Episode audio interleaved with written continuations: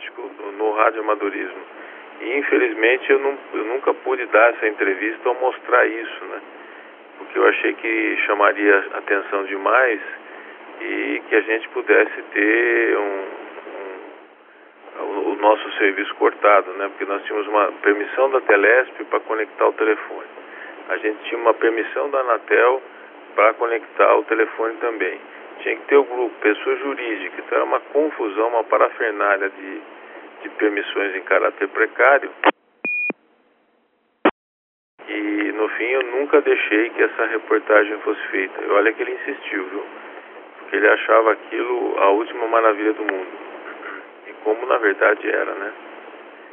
E pensar que isso foi em 1978, 70, 79, 80, 81, 82, mais ou menos nessa época, né?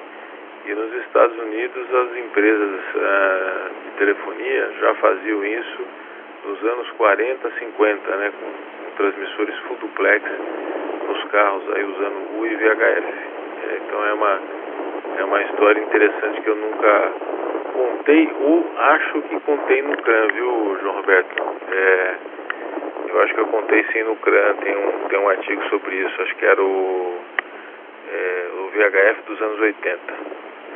Muito bem, vou passar a palavra para o João Roberto, ele saúda aí o nosso amigo Edson. E depois eu vou falar uma coisa sobre oportunidade, hein? Outro dia eu tive uma discussão nessa repetidora 4200, achei muito interessante também. Uma pessoa, eu pedi oportunidade, o cara fez um câmbio de meia hora depois que ele me passou, né? É, eu queria saber onde é estava a repetidora, etc. Fala aí, João Roberto, PY2 é, é JF, PY2 é FI, PY2 é LG, PY2 que é. Ô Edson, boa noite. Tudo bem? Não, eu que toquei o Edson, que eu postei lá e eu vi que ele estava lá vendo. Ô Fábio, só fala para mim qual que eu dei uma busca aqui no CRAN como VHF anos 80, não achei nada. Você lembra mais ou menos o título? Os bastidores do VHF. Procura assim. Ah, o bastidores já foi o suficiente. As comunicações e os bastidores do radioamadorismo no Brasil. Foi isso. Esse é o título. Ah, quando você ia começar a escrever, né? Tá aqui número 1. Um. Nossa, vou ter que ler isso aqui de novo. Que faz tempo, hein? Foi publicado em 2010, faz seis anos. Tem uma foto aqui do PY2GSB olhando o filho dele. Tem o, o filho dele com o neto. É interessante, vou postar lá também. O... Ah, então você estava comentando da época do autopet aí, né? Dos anos 80. Depois conta os detalhes aí do funcionamento, porque deve ter muita gente que não. Esse pessoal dessa época hoje não, não acho que eles passaram por essa fase de autopet. Conta aí depois os detalhes de como é que era interessante isso, né? Numa época que não existia celular e a gente tinha telefone no carro, ou portátil, né? Era bem curioso isso aí. Depois você fala mais um pouco da parte técnica disso aí ou da operacional. E eu tenho duas, eu tinha duas coisinhas que eu ia falar aqui de subtom e do Fitbit, porque o Edson falou de dormir cedo, não sei o que, o Edson. Eu só para depois no próximo câmbio eu falo do Fitbit, uma pulseirinha que eu estou usando para ficar acompanhando meu sono aí, tá muito interessante esse negócio aqui. Deixa lá com o Adriano, 2JF, 2QA. Oh, boa noite, Edson. Essa aqui, Papai Yankee 2, Quebec Alfa Adriana, Corporação Americana. Ok. Eu estava folhando outra revista aqui, o, o Fábio, de 78, tem tabela de repetidoras paulistas de livre acesso. Olha só. Já é com os, o, o offset de menos 600, né? Interessante, olha. A de Santos. Caramuru, chamava Caramuru, São Carlos, São Bernardo, Japi, Nova Paulista, Tapecerica, Jardim das Bandeiras, a da REP, RGP, próxima da Paulista, Serra Negra de Itapeva, Nova Serra Negra em instalação, né? a 6, 6 300. Prefeitura de Auxílio ao Público, olha só, Pico do Japi. Ok, o, o Fábio, vou deixar lá com o, o Edson. Dois Quebec Alpha na escuta de dois Eco Lima Golf Edson por Campinas.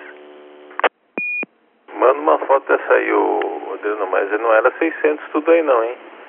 Rap era 147,600 menos 1.600. Pode olhar aí. Fala aí, o Edson. Eu, Fábio e Adriano, né? Eu tinha notado aqui, tinha visto no QRZ aqui Carlos, Y2QA. Positivo, pessoal. Bom, só fazendo um, um breve esclarecimento aí. Desculpa a brincadeira, hein? É, eu tô contando com 39 já, tá? Eu já acho que o tempo já passou demais. Passou rápido demais. E eu iniciei no rádio por volta de 95, né, como faixa cidadão. E depois em 97 eu fui prefixado aí com, com classe B, né? Já com esse mesmo indicativo, PY2LG.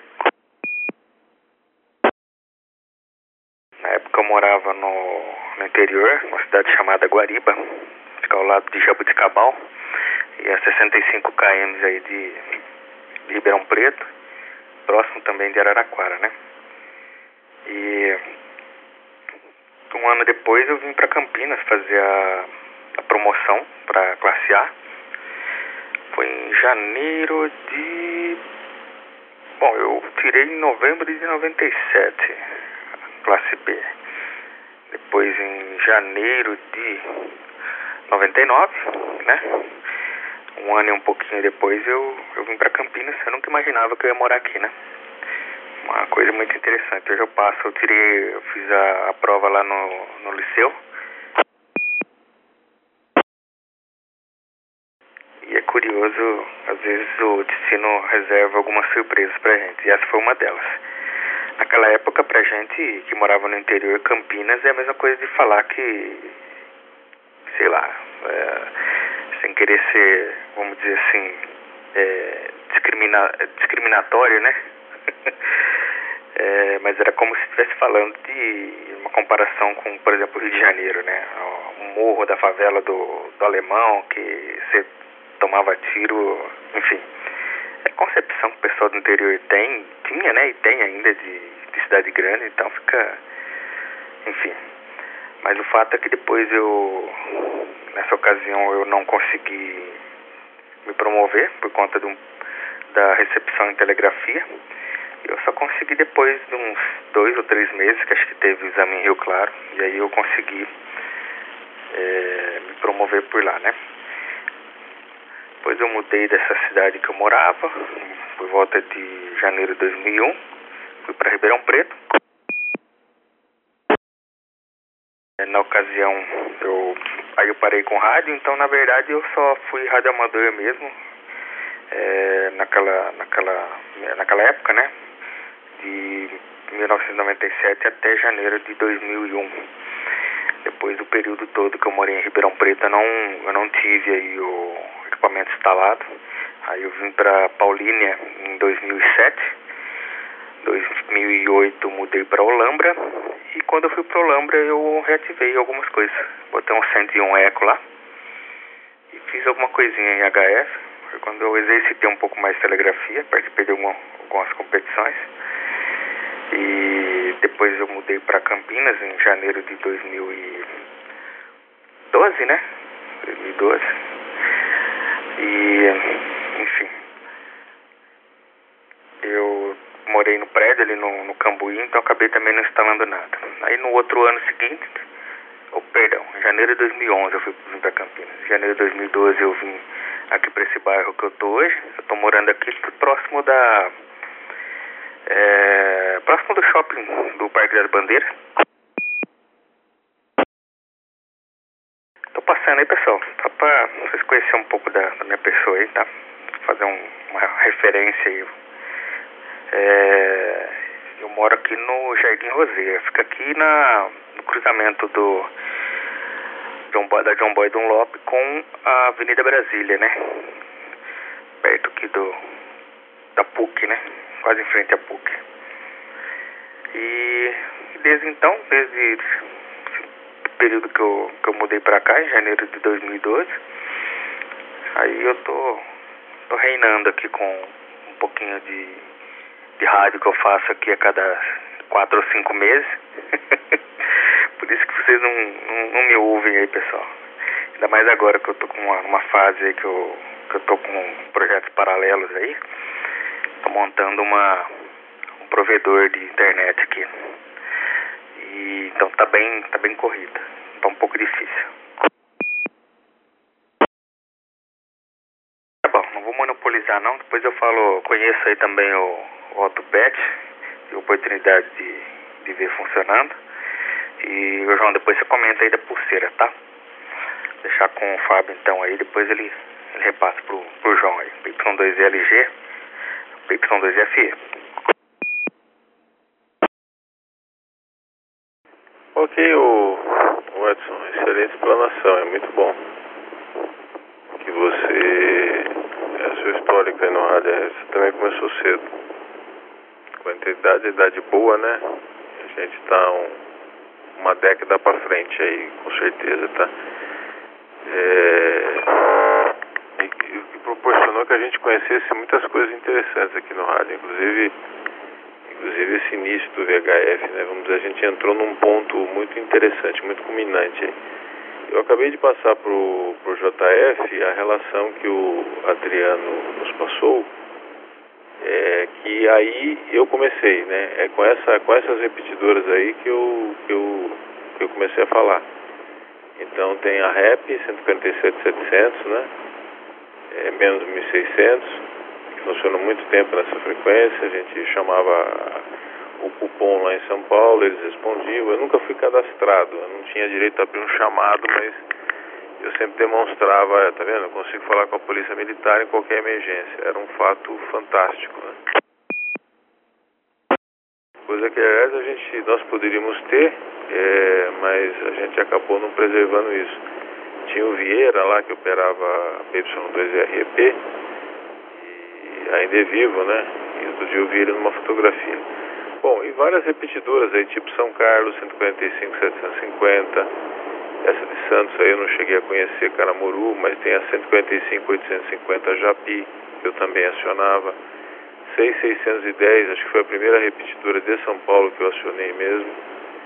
É, menos 600, que ficava em Itapecerica da Serra e ainda existe até hoje, né? É, que mais que eu vi na relação aí? Tem a 147-750, que era lá a Serra Negra. Esse nome Chapéu de Palha, ele veio muito depois, né?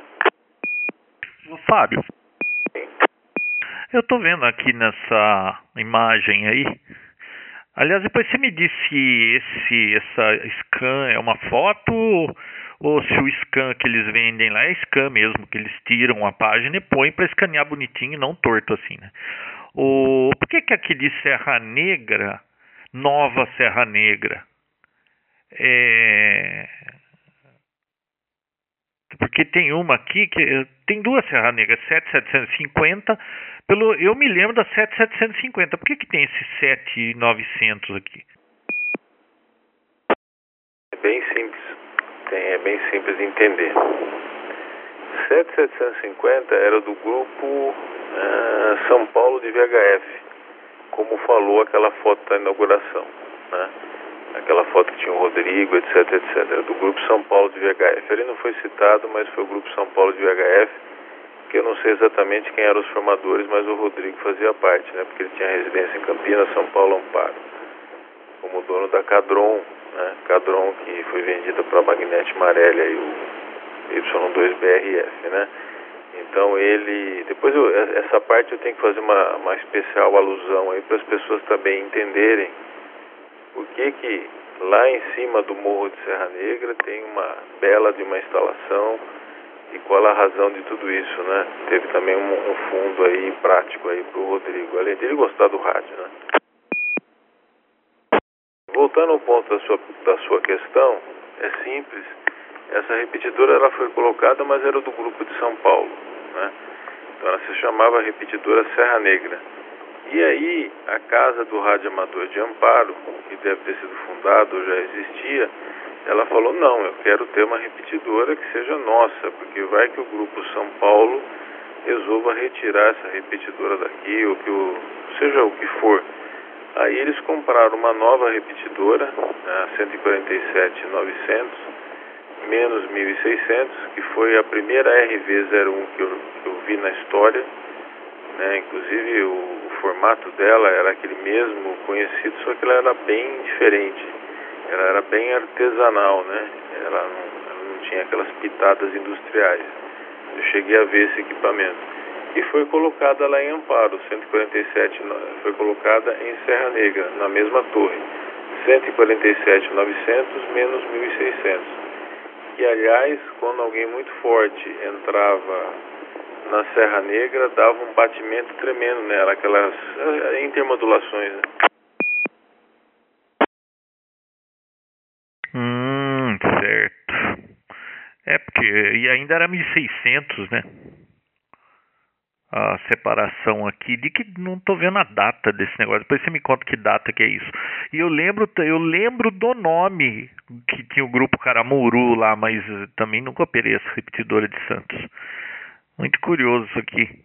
2JF, 2FI. Deixa o, o, o Adriano falar alguma coisa aí, ele passa pro Edson. 2QH. QA.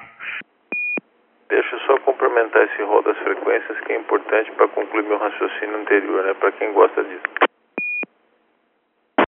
Ah, então, o Adriano mesmo chamou a atenção que eles faziam umas reuniões, né, inter, interestaduais, para combinarem as frequências de repetidora. Afinal de contas, os rádios eram cristalizados, né? Quanto menos frequências, menos cristais, desde que você repetisse as frequências em locais onde não desse problema. O que, que aconteceu? Você está vendo aí nessa página 147,800, tá certo? A repetidora Itapeva, que fica lá no Campos do Jordão. Se você notar o bem da verdade, Campinas não fala com Campos do Jordão e nunca eu nunca ouvi essa repetidora de Itapeva, jamais. Em qualquer frequência que ela estivesse, qualquer grupo tomasse conta, já houve vários lá, né? Houve e não houveram, né? Houve vários grupos lá e eu nunca ouvi. Então falaram, poxa, não vai ter problema, vamos colocar em Campinas, ela vai ficar no Castelo, 147,800.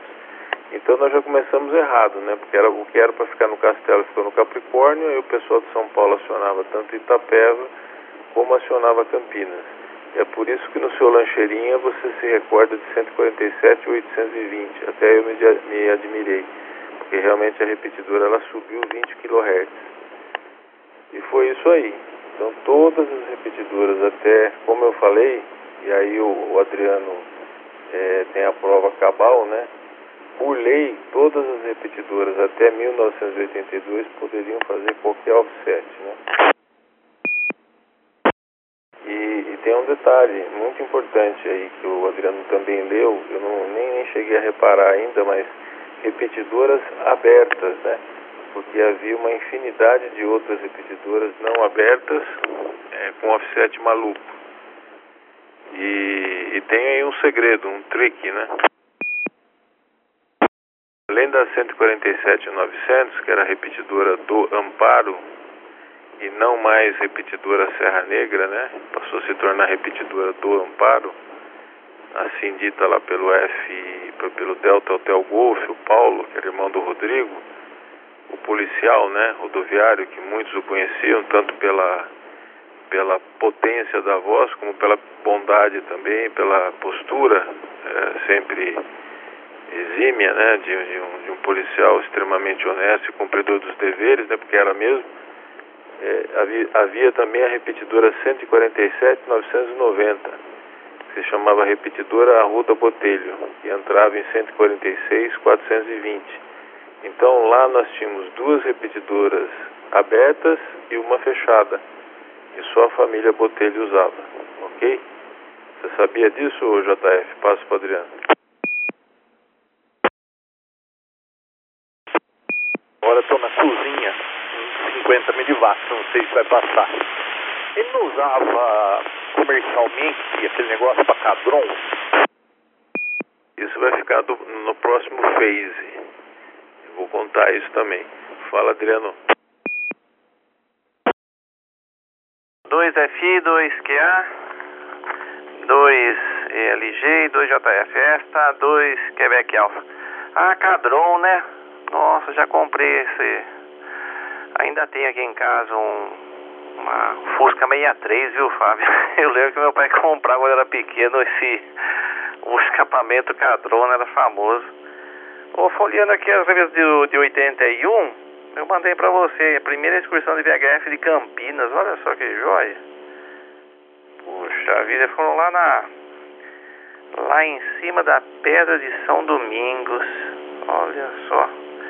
Da esquerda para a direita, 2 Sierra Yankee Alpha, 2 DLK, 2 UDX. Olha, Pedra do Lobo. Aí eles levaram lá transceptores 227, Kenuri Tango Romeo 9000, lineares KLM 160, memória de CW caseira. Eita, interessante, hein? 424 contatos realizados. Em FM, SSB, 14 em CW. Puxa vida, que interessante, hein?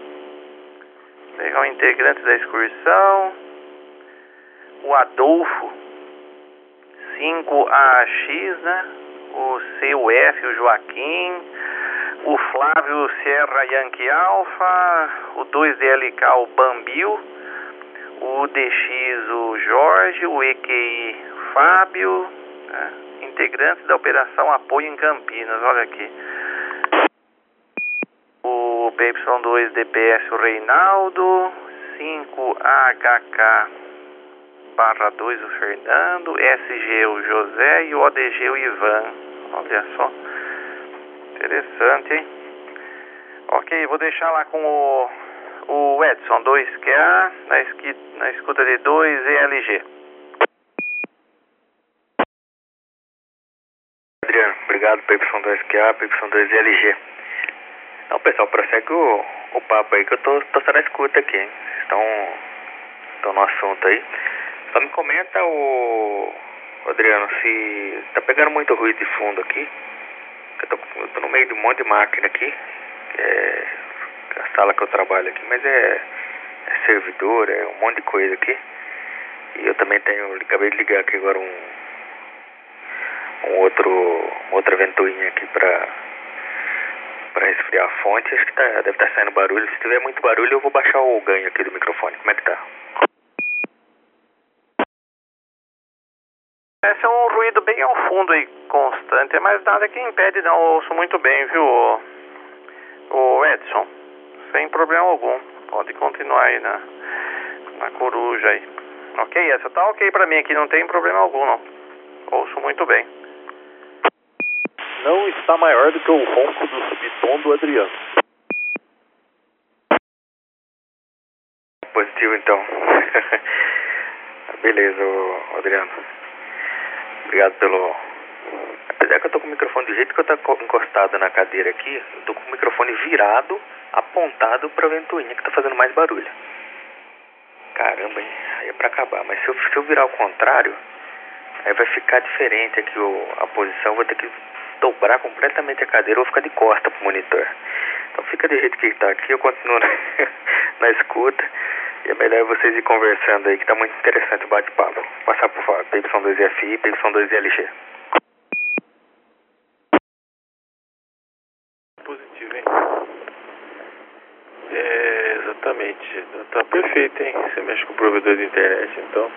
Você vê como Campinas é grande, né? Eu tô aqui na. Eu tô aqui pro lado da. perto da CPFL, um pouco mais adiante. E eu te ouço no direto aqui. É, 5, 6, eu acho eu ouço mais forte o João Roberto do que do que a sua região. É, pra mim, Americana, Piracicaba, vai embora. Hein? É uma cidade grande, né? Temos, inclusive temos topográficos, né? Tem muitas altitudes diferentes aqui. Mas é, então, na verdade o morro lá em cima foi construído para, assim, a finalidade principal que o Rodrigo construiu o morro, comprou o terreno, foi para a utilização da Cadron mesmo, que tinha uma repetidora em 154 e alguma coisa. Já a frequência eu não sei, porque eu acho que eu nunca acionei. Porque naquele tempo os 227R eles só iam até 150 mega, né? 149 em alguma coisa. Então, isso é um pouco fora do meu escopo. Mas a RAB, que era 7990, eu utilizava, hein? Nós éramos amigos lá do Rodrigo, tal, do Vanderlei QY. Eu me recordo de vários comunicados. Era uma ótima repetidora. Então, na verdade, é, nós tínhamos lá no morro três repetidoras de radioamadores, né? Uma que era de Serra Negra, outra que passou a se chamar repetidora do Amparo e a repetidora Arruda Botelho a 7990. É, e na verdade também as repetidoras comerciais, motivo pelo qual foi construído o local lá em cima do morro, não é? Caso alguém não saiba, é, principalmente quem não morava no interiorzão de São, de São Paulo, nos anos 70, um pouco menos do que isso, talvez nos anos 60, entre 75 a 60, vamos dizer assim, quando várias cidades do interior já tinham telefone, o telefone era usado principalmente para comunicação local, né? Então você ligava para telefonista e falava assim, olha, eu quero falar no 262 com o Adriano. Daí ele conectava você e estabelecia o comunicado. Quer dizer, toda essa comunicação era feita para telefonista. Eu cheguei a pegar isso quando eu era muito criança. E era muito gozado, porque tinha que virar manivela, atendia telefonista, etc. Agora, por exemplo, um chamado para São Paulo, você tinha demora, né? Porque como você tinha uma limitação de linhas físicas, então você tinha demora para falar com São Paulo. Imagine uma empresa que nem a Cadron, né, que eu acho que desde os anos 60, 70 já produzia muito, precisando falar com essa sede lá em São Paulo e sem possibilidade de falar. E surgiu o VHF, né, que muita gente utilizou, a Capricole Campinas, para falar com os ônibus e, e, com as várias filiais aí, Capivari, eh, Montemor, etc. Surgiu o VHF, o rádio, como uma opção uh, interessante, né? E caso as pessoas não, não entendam isso, mas havia uma limitação assim estrondosa de comunicação entre cidades e por sua vez os telefones também eram muito limitados, né? Eu me recordo que quando eu vim morar em Campinas, que eu era de Vinhedo, né? O telefone era 98606, então imagine que você tinha é, 10 mil combinações né, possíveis para uma cidade de Campinas é, em 1970. Então era pouca coisa. É, não faz tanto tempo assim, então você vê o ponto que nós progredimos em termos de comunicação, né, principalmente telefonia celular. Bom, encerrado esse capítulo da dificuldade do telefone e por que, que tanto se utilizava a rádio, né, principalmente VHF naquela época, para comunicação entre empresas comerciais, o João Roberto me pediu que explicasse o que, que era um autopet. Né? O autopet era um instrumento que os antigos, né, é, naquela época modernos, utilizavam para conectar o rádio ao telefone. É, era mais usual nas repetidoras, né, porque a repetidora é um ser full duplex, ela ouve e escuta ao mesmo tempo. Então, pelo transmissor dele, da repetidora, saía a linha telefônica, né, e pelo receptor entrava, preferencialmente aí as pessoas que estavam móveis, né, a utilização era mais móvel, é, para que mandava para a linha telefônica. Então era um equipamentozinho que ficava em cima da repetidora, do lado, né? Uma caixinha é, que interpretava os tons do, do, microfone. Então tinha um código lá, no, no nosso caso eram três números, sei lá, 159. Então você dava 159, vinha uma linha telefônica, você pegava com a linha telefônica, você discava né? Ele pegava e interpretava os tons, passava para pulso, porque naquela época o telefone não era multifrequencial, não era por pulso. E, e daí você conseguia estabelecer comunicação com o outro lado. Era fantástico, hein? Apesar dos nossos rádios não serem full duplex, a repetidora era, então dava tudo certo. É, detalhes, né? O, vamos pensar em números daquela época, dos anos 70 e essa repetidora nossa com o telefone chegou em 1979, agosto. Voltando um pouquinho dando um passo atrás e dando um break, a Capricórnio, a antiga 7800 ou 7820, ela chegou em agosto de 78. Depois, em agosto de 79, nós compramos o AutoPet, né, que tinha esse funcionamento. Então, vamos aos preços dos equipamentos, né. A repetidora, eu me recordo que ela custava mil dólares. Duplexador, o João Roberto, de quatro cavidades para 1.600, mais mil dólares. E o AutoPet, mais mil dólares. Você sabe qual era o ente mais caro de todo o conjunto? O telefone, né, que no caso era um telefone normal, né, da linha telefônica pública, que custava 5 mil dólares no telefone fixo. Ok? Y2, que é a falha aí. Você chegou a pagar tudo isso por um telefone, Adriano? Várias pessoas pagaram. Nossa, eu lembro que falando telefone era caro nessa época, quando começou no Brasil a Teleste, hein? Aqui de casa aqui era 61 1015, era quatro dígitos só, né? E na época era que detinha, né? O pessoal comprava a linha e depois alugava, né? Nos anos 80 e 90 tinha muito aluguel de telefone, então você olhava assim na lista telefônica, né? Você via assim uma, duas páginas frente e verso enchido, mesmo mesmo nome de pessoa, né? Mesmo proprietário, né? E alugava, né? Eu lembro, era alugava e às vezes custava até mais caro que um carro, terreno, né? Um imóvel. Quando iniciou também o, o telefonia celular no Brasil, né? Acho que foi nos anos 90, né? Fazer inscrição, né? Todo mundo também levava pai, mãe, filho, avó, tia, tudo pensando em futuramente também alugar, né? Mas aí foi privatizado aí e não se teve mais isso, né? Mas era caro, né? Não era para qualquer um. Meu pai acho que fez a inscrição, né? Fazer inscrição algum tempo atrás, só depois de um, dois anos que chegava a linha, né?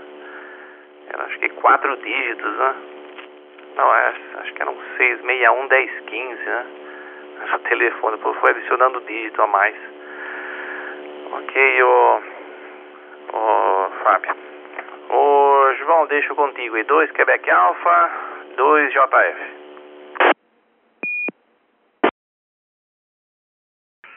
Ah, muito bem. Então, perguntando lá sobre se tem uma versão. Ó, o, o Luiz Antônio está perguntando, João, existe uma atualização desse livro contendo conteúdo dele é técnico, muito organizado. Estou em rádio escuta em Santa Bárbara. Boa noite para vocês. Pelo 2 Kilo Uniforme Victor. Esse livro era eletrônica popular. O Fábio depois fala aí de que ano a que ano foi publicado, porque eu não lembro mais. Faz muito tempo que não faz, que não tem mais essa revista. E embora fosse de eletrônica popular, tinha muitas sessões lá que era radioamadorismo, né? Eu acho que depois até juntou, tinha uma que chamava antena eletrônico, ou antena só, alguma coisa assim, depois virou eletrônico popular antena, não me recordo direito. Ô Fábio, essa fase do telefone aí, eu lembro minha tia era 268, minha outra tia era 409, meu outro tio era era 212 e o meu tio era gerente da telefônica, tinha só mil números, isso lá em Santa Rita do Passa Quatro. E minha tia era telefonista, então ela sabia tudo que acontecia na cidade. E como você falou aí, né, eram poucas as linhas entre cidades, então quando você ia pedir uma ligação, por exemplo, de Americana para Santa Rita ou para São Paulo, você tinha que ir lá na.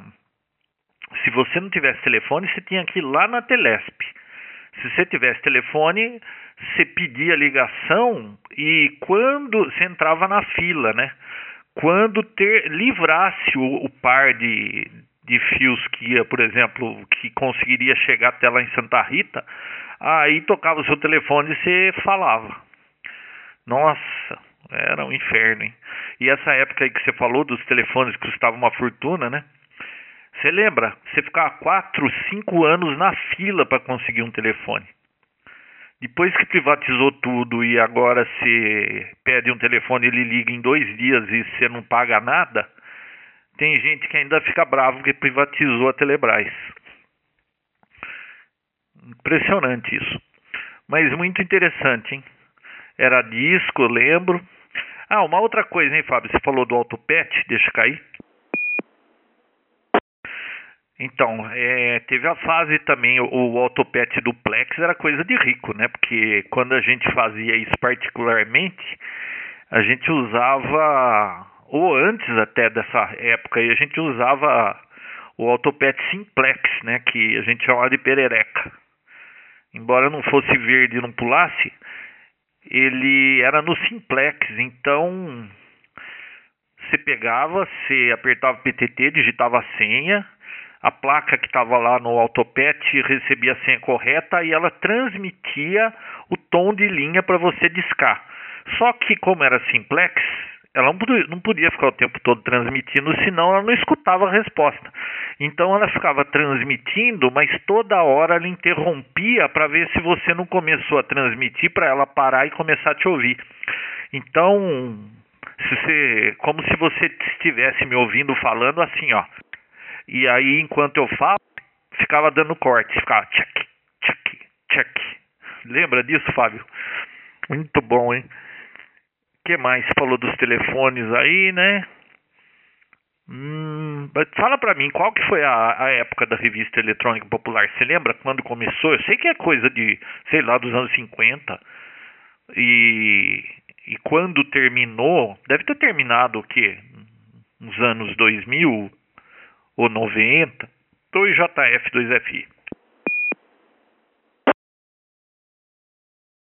É, então, eu, o Adnei falou aí, né, que é 1930 e alguma coisa, 22, depois em 35 alguém pegou, ele tem toda a história, pena que ele não esteja aí.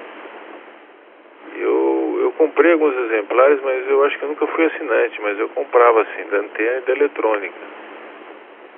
E esse artigo que o Adriano mandou, ele é fundamental, viu? Eu queria achá-lo mesmo, está no museu do. Eu achei inclusive uma reportagem minha, chama chama www.radioamador.com.br. Lá tem um museu. Eu aconselho que vocês que, que estejam ouvindo é, é .com ou .org. Eu sei que tem um museu, tem uma fotografia minha de 78 dia do Rádio Amador e tem essa reportagem aí que o Adriano fez alusão, que foi justamente quando o Adolfo fechou Brasília. É isso que eu falava. Ele achou aí, em 1981. Estava o Jorge, o, o G, né, antigo DX. Eu nem sabia que eu fui citado aí, Y2EQI, mas eu acho que eu estava de apoio. Eu não cheguei aí, não gostava muito dessa desse negócio de passar noite para fazer DX. Meu negócio sempre foi repetidor. Eu ia lá na eu ia lá na Extrema porque tinha Itacolomi. Eu gostava muito de ver lá o que, que eles faziam, como é que ela operava, etc. Hein? Foi uma das melhores repetidoras do estado, né? Tinha o Edson lá, o PY4XMW e outros, né? Pessoas aí que mantinham repetidoras no ar. Mas a perereca, ok. E assim, salvo o melhor juízo, quem deu a, o, o nome perereca fui eu mesmo. E a primeira perereca que eu vi foi com Perina. Perina foi o precursor da perereca na grande região de Campinas. Ele viu esse, esse, ele já era sócio nosso, né, como também presidente, como é hoje, né? Até hoje ele é o presidente do grupo. 1926 a fundação da Eletrônica Popular para minha surpresa, né, 1926, fantástico. Quer dizer, uma, é, se, se, você pensar que um negócio durou de 1926 que eu, até 1988, que eu acho, pelo que eu vi lá, é uma, é uma longevidade tanto, né? É, de um negócio hoje em dia, é, isso aí é um recorde. Você vê como deveria ter coisas interessantes aí que entusiasmavam muita gente, como como hoje está sendo o palco dos, dos nossos comentários. Mas a perereca, ela se originou com uma pessoa chamada Ayrton, que eu não sei o prefixo, eu tenho até aqui o esquema da perereca, como é que você ligava tal, que era 227R. Ela usava um hack muito parecido com as repetidoras Telepet RV01. Era o mesmo hack, né? E tinha uma fontezinha lá dentro, se não me engano, tal, o AutoPet, que era bastante arcaico, né? Depois o seu, viu, João Roberto, quando você implementou a primeira perereca, já era um negócio bem mais moderno, né? Tinha um cristalzinho ali com 8870, já era outra, era da água pro vinho. Mas essa era bastante arcaica, ela operava principalmente com 227R e é, houve uma inundação de pererecas aí nos anos 82. Realmente uma alternativa bem mais barata, porque você não precisava operar full duplex, né? O, pelo menos a, a, estação não precisava ser full duplex. O full duplex tinha uma série de dificuldades, né? Naquela época o HF não existia. É, ninguém tinha dual band, né, para operar no carro, o IV. E por sua vez duas antenas para colocar em residência era muito complicado. Então realmente o quem não conseguia ter um grupo é, para entrar, né? É, que foi isso aí inclusive foi legalizado por lei, né? Você tinha que ter 20 pessoas, ligar uma linha telefônica que a, que a Telesp permitia a conexão. Então, esse capítulo é um capítulo à parte também, né? Como é que nós conseguimos, da antiga Telesp, a permissão para conectar uma linha telefônica num equipamento aqui em Campinas. Isso foi uma verdadeira epopeia, né? Imagine você chegar lá para um, um bando de engenheiro, explicar que você ia conectar no rádio, que por sua vez você tinha uma lei que dava amparo a isso pela, pela Anatel, ou pelo antigo Dentel, né? E, e, que você ia ter evasão de divisa, né? Então lá de Limeira você ia falar no telefone de Campinas. Isso foi bastante complicado eles entenderem. Mas eu tenho até hoje essa permissão para o telefone que foi da associação é, nossa, né? Nós compramos o telefone para que eles pudessem dar o ok. Mas ah, voltando à perereca, isso funcionou muito tempo, ah, para muita gente, assim, tinha perereca a valer lá no segmento 143 mil, né? E, logo depois veio a sua, o seu autopet aí, que também tinha essa possibilidade. Autopet, o qual eu devo ter utilizado no mínimo na, na 6870, acho que já era 6870, devo ter utilizado por uns 10 anos, hein? Aquela plaquinha cheguei até a vender. É, realmente funcionava muito bem. Foi um negócio que facilitou muito a nossa vida aí. Mas era isso. Você dava um código, pegava a linha, falava. E em São Paulo era uma inundação, hein? Acho que existiam pelo menos uns 30 grupos lá de radioamadores que tinham esse dispositivo aí, ok? É, fala Adriano, PY2QA, PY2FI, PY2RG, Y2, acho que falei todos. Falem aí. Ah, ok, Fábio. 2FI, esta 2, Quebec Alpha e 2JF. Eu lembro, viu, João, na Telesp, aí nos anos 80, né? Voltava lá do Dom Bosco, às vezes a pena da escola, eh, bem silencioso, você ouvia aqueles relé, né, no, no prédio da Telesp, né? Tac, tac, tac, tac, ficava é, chaveando lá, acho que as linhas, né? Nossa, que época, demorava muito para ter um telefone, hein? Nossa senhora. Mas é, tá certo. E depois também, eu tava olhando as revistas, nos anos 80, quem fazia muito artigo lá falando de VHF era o Len Gruber, né? O 2 BBL, né? A maioria dos artigos, reportagens, né? Tava vendo um artigo lá da entrega, a Dentel entrega a licença da das repetidoras, né? Era PY2005, né? PY2003 era da REP, né? Tinha todo um cerimonial para entregar entregar a repetidora, né? A licença, né? E nessa época também acho que saiu bastante a Telepet, né? Entrou forte nessa parte de, de repetidora, né? Mas aí na, na área de governo, né? comercial, né? Telepet aí que fazia aí pra viatura móvel, né? Móvel e também repetidoras, né? polícia, se não me engano. Ok, ô Fábio. é, 2QA, na escuta aí 2FI, também 2JF. Ju, deixa eu comentar. Puta, isso aí foi. Eu tinha esquecido esse detalhe. É, quando houve essa mudança de frequência pela lei de 1981, é, que houve a canalização, né? Então houve uma série de disputas é, de vários grupos que tentavam influenciar a lei. Mas a vencedora foi a proposta da Labre, é, que, que basicamente utilizou o padrão americano. Então esses grupos todos aí, eles tiveram que se adaptar, eles tiveram que pegar uma frequência, e alguns ficaram sem essas frequências, né? Mas seja como for, ficaram com ou sem frequência, nós ficamos sem, porque nós não tínhamos precedente, nós não tínhamos licença na, na época, né? E houve realmente essa entrega, foi uma, foi, foi uma cerimônia no qual a, o Dentel entregou aos permissionários as, as, as, as frequências novas. Foi uma festa, né? E a Capricórnio foi aquinhoada com uma frequência. Então ela era 7,820, passou a ser 6,820. Foi o Bandeira lá, o PY2BON receber. Vê se não tem menção aí, Adriano. Fantástico a sua lembrança. Eu me esqueci dessa cerimônia bendita aí. E muita gente ficou sem frequência, viu? Aqueles que não estavam exatamente na lei ficaram sem frequência. É, foi uma disputa tremenda, viu? Que ano foi isso, Adriano? 1983 ou 2? Guardei a revista aqui, eu tô caçando ela de novo, um momentinho só. Continua aí, João.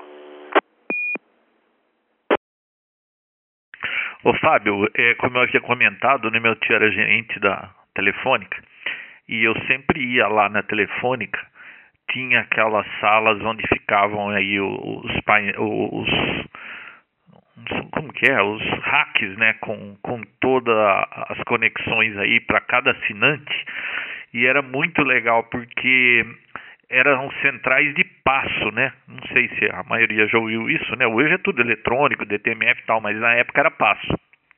Então, quando você discava um número no telefone, por exemplo, você discava o 5, a central lá onde estava a sua linha de assinante, um tipo de um relé rotativo, você discava 5, ele girava cinco vezes. Clac, clac, clac, clac, clac, clac.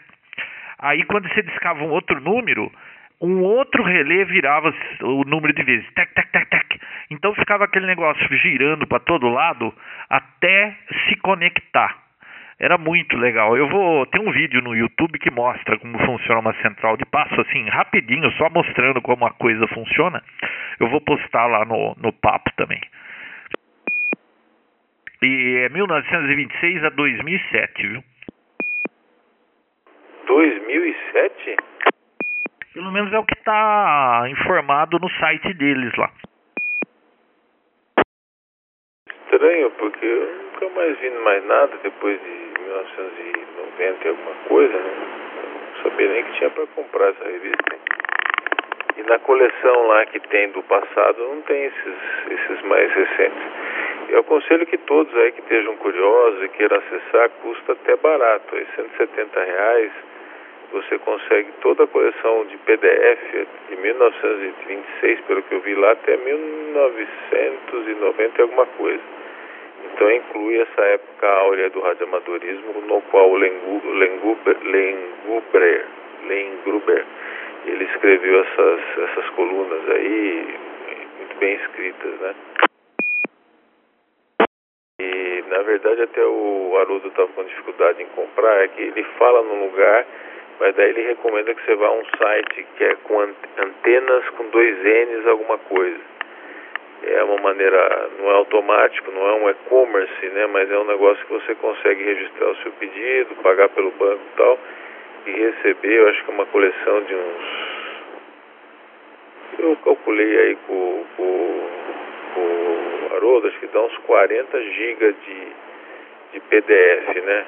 É, então é bastante coisa. E eu não sei a qualidade, viu, João? Na verdade, as fotos que você está recebendo é um favor que o Adriano está fazendo lá de fotografar e mandar para nós. Ok? Mas é isso. É...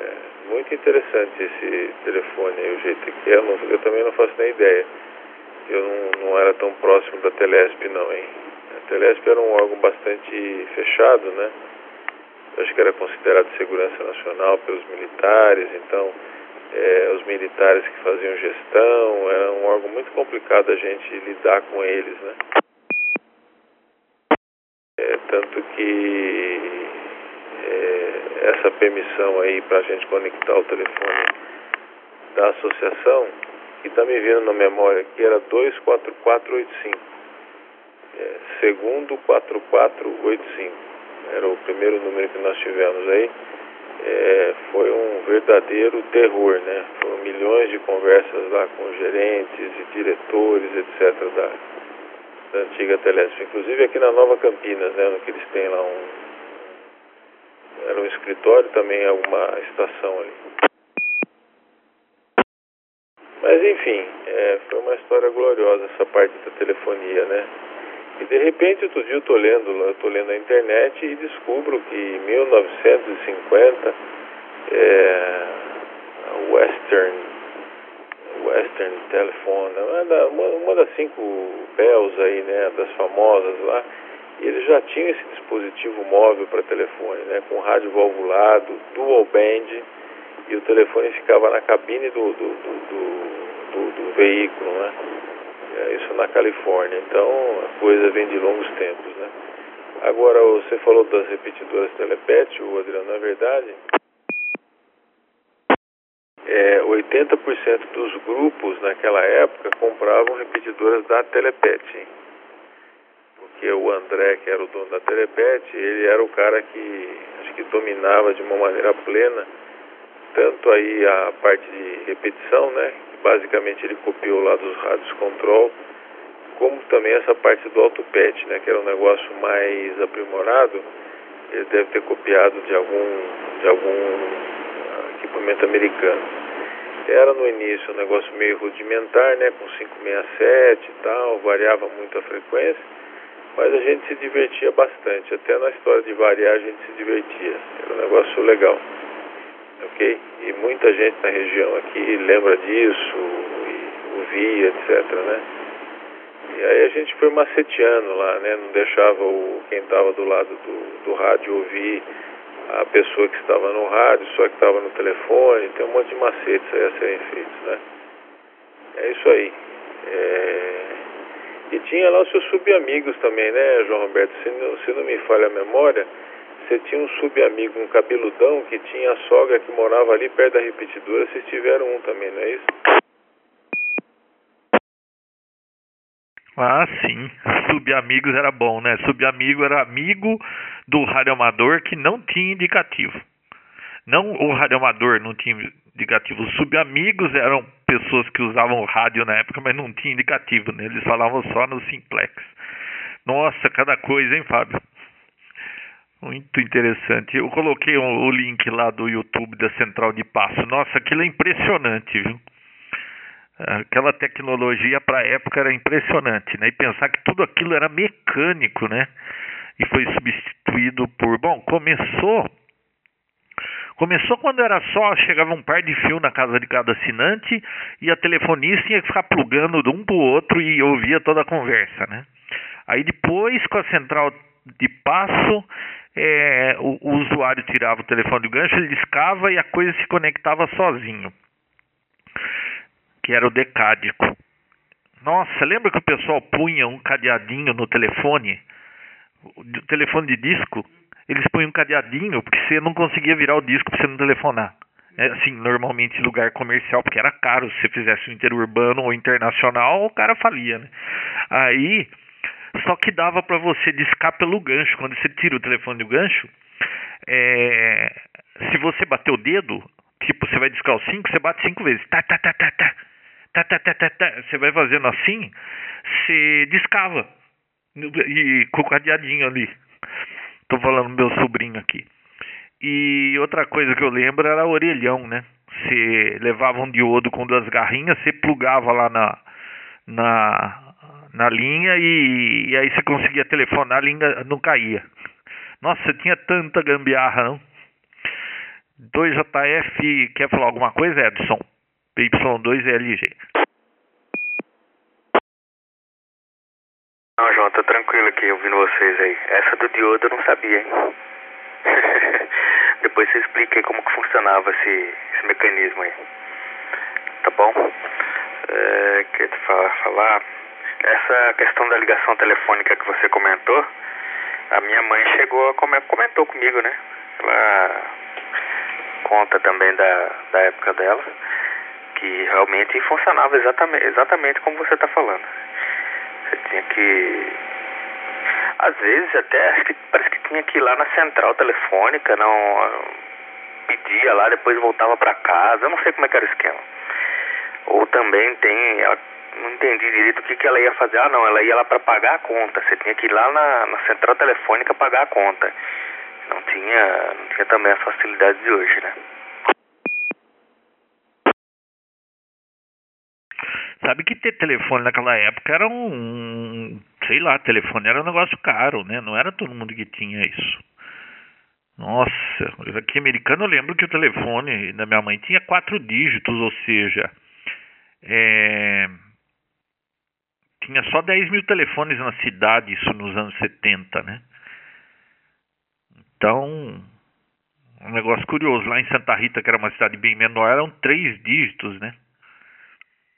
Nossa, como isso mudou, hein? E de totalmente, totalmente não, boa parte mecanizada virou tudo eletrônico, né? Fala, Fábio, 2JF, 2FI. Positivo, hein? Mas, é... Realmente, né? O telefone é, um, é uma coisa fantástica, né? O telefone, seja rádio, telefone, o telefone com rádio. Porque, na verdade, o telefone... O telefone com fio, ok, mas o telefone celular, a ideia veio do rádio, né? Desses rádios móveis. Eu cheguei aí... A primeira vez que eu fui para os Estados Unidos foi em 1991. Então, lá você tinha vários telefones móveis, né? Vários, alguns. Então foi a primeira vez que eu usei um telefone móvel. É, então tinha um telefoninho lá, tal, tinha uma antena é, preta, né, muito parecido com as antenas que a gente usa móvel hoje. E foi um divertimento e tanto ligar para o Brasil móvel de, de, de, um telefone full duplex, né? Era um telefone regular de uma operadora, não, não é nada via rádio. 1991. Celular, eu não cheguei a ver nenhum lá. Apesar que já rolava, né? Mas eu, eu, eu usei realmente o telefone móvel. Foi minha primeira oportunidade de usar um telefone genuinamente dito como móvel, além dos autopads, né? E logo depois, no, no final dos anos 89, 90, surgiram os dual band, né? Que vocês conhecem todos aí, acho que alguns têm até os exemplares, né? Os sete, os da IAESO, os, os, os 631, 731, esses todos aí, o pessoal começou a interconectar o telefone no rádio móvel, né? No rádio full duplex móvel na base e tem no carro também. Aí teve uma enxurrada também. Nossa, São Paulo tinha milhões deles, né? Porque daí eles usavam full duplex no carro. Tem até um, um monofone. Onde é que eu vi isso outro dia? Meu Deus. Um monofone da Kenwood que era específico para isso, para você fazer full duplex. E o Antônio Augusto, que é nosso amigo aqui da Caprioli, membro do nosso grupo, ele tinha um. Era muito bacaninha, mas eu acho que eu vi isso daí em algum lugar há pouco tempo atrás. Não sei se foi o Adnei que citou também, mas eu vi em algum canto aí. É muito interessante, hein? Você aqui no Wood e tal, você conectava no rádio, do band e ele, você falava, escutava pelo monofone. É, mas o progresso foi fantástico de telefonia, né? Fantástico mesmo, foi muito rápido. E basicamente, viu, João, é, quando a Telefônica assumiu, toda a infraestrutura para dar vazão à telefonia fixa já estava pronta, né? Foi produto de milhões e milhões de planos de expansões aí que várias pessoas pagaram e logo depois começou a declinar, né? É, justamente pela telefonia móvel, que ficou bastante acessível com o telefone pré-pago, que surgiu em 1995, né? No Brasil. Então, a gente pensava em 1999, é, mais ou menos, que nós teríamos mais telefones do que pessoas, o que na verdade acontece hoje. Você tem muito mais linhas disponíveis aí para serem utilizadas, né? em mãos de pessoas do que, na verdade, habitantes, né? É um negócio assim esquisito. É que muita gente tem 3, 4, 5 telefones de várias operadoras, com certeza essa é a explicação. Outros telefones desativados, assim por diante.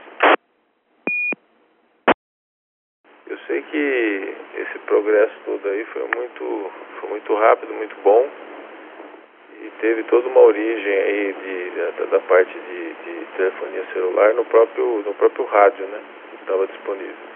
E pasmem, é, nessa década de 80, quando houve essa permissão excepcional para o rádio amador utilizar no radioamadorismo o telefone automático, né? Sem o autopet, sem o fone pet, digo é automático, você pegava o código, isso era expressamente proibido no serviço comercial. Então, isso chamava uma atenção assim muito grande. Por que, que o radioamador pode e, na verdade, comercialmente isso não poderia ser utilizado? Não é que no fim, de uma maneira não legal, acabou sendo, mas é, não havia lei que cobrisse isso. Né?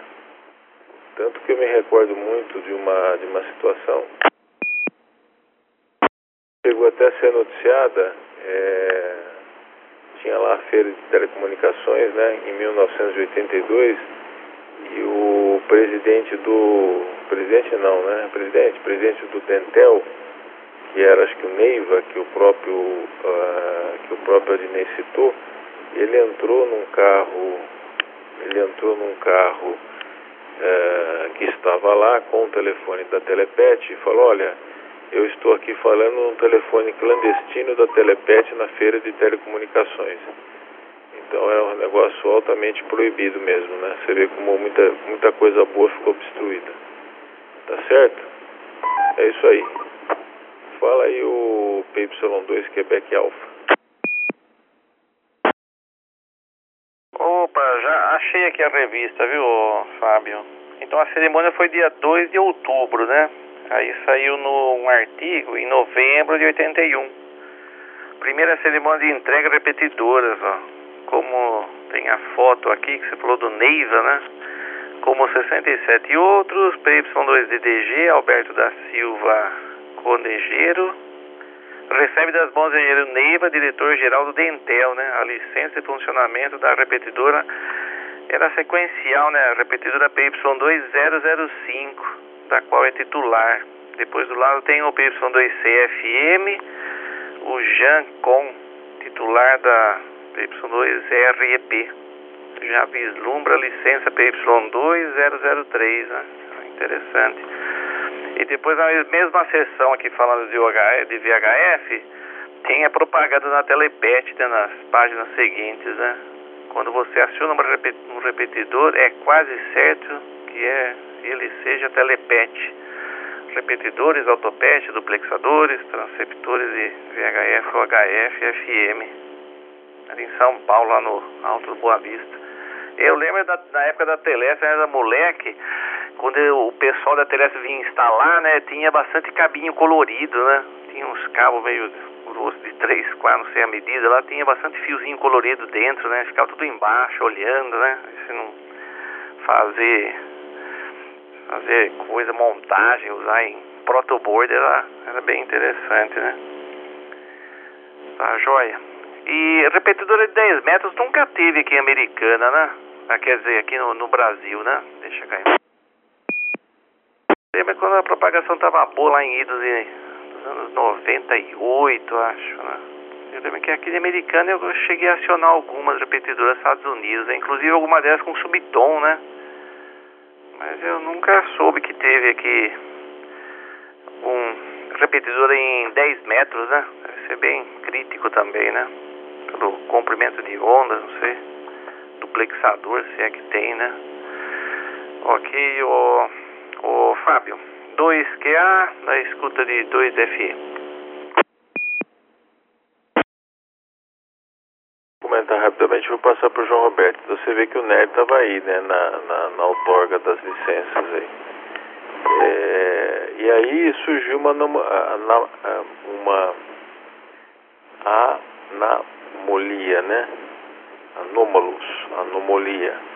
É, na verdade, nunca a lei fez previsão legal que as repetidoras precisavam, precisavam não elas poderiam ser 001, 002, 003, até a nossa que foi 069, né?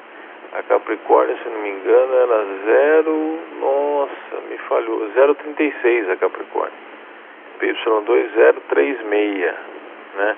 Porque evidentemente eles deram os prefixos anteriores tudo para São Paulo, depois eles foram para o interior.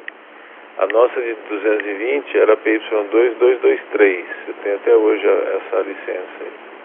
A da Capricórnio, infelizmente, eu não tenho como 036, mas ela passou um tempão. Eu gravava o bendito CW dela, né, naquela chavinha bendita lá da, de cima da telepet.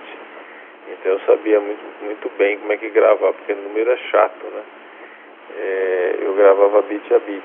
E é, feito isso, em 1990, quando eu passei a frequentar o Dentel, porque nós tínhamos lá o nosso amigo Hamilton Júnior, né, ex-prefeito de Pedreira lá na presidência ou na gerência,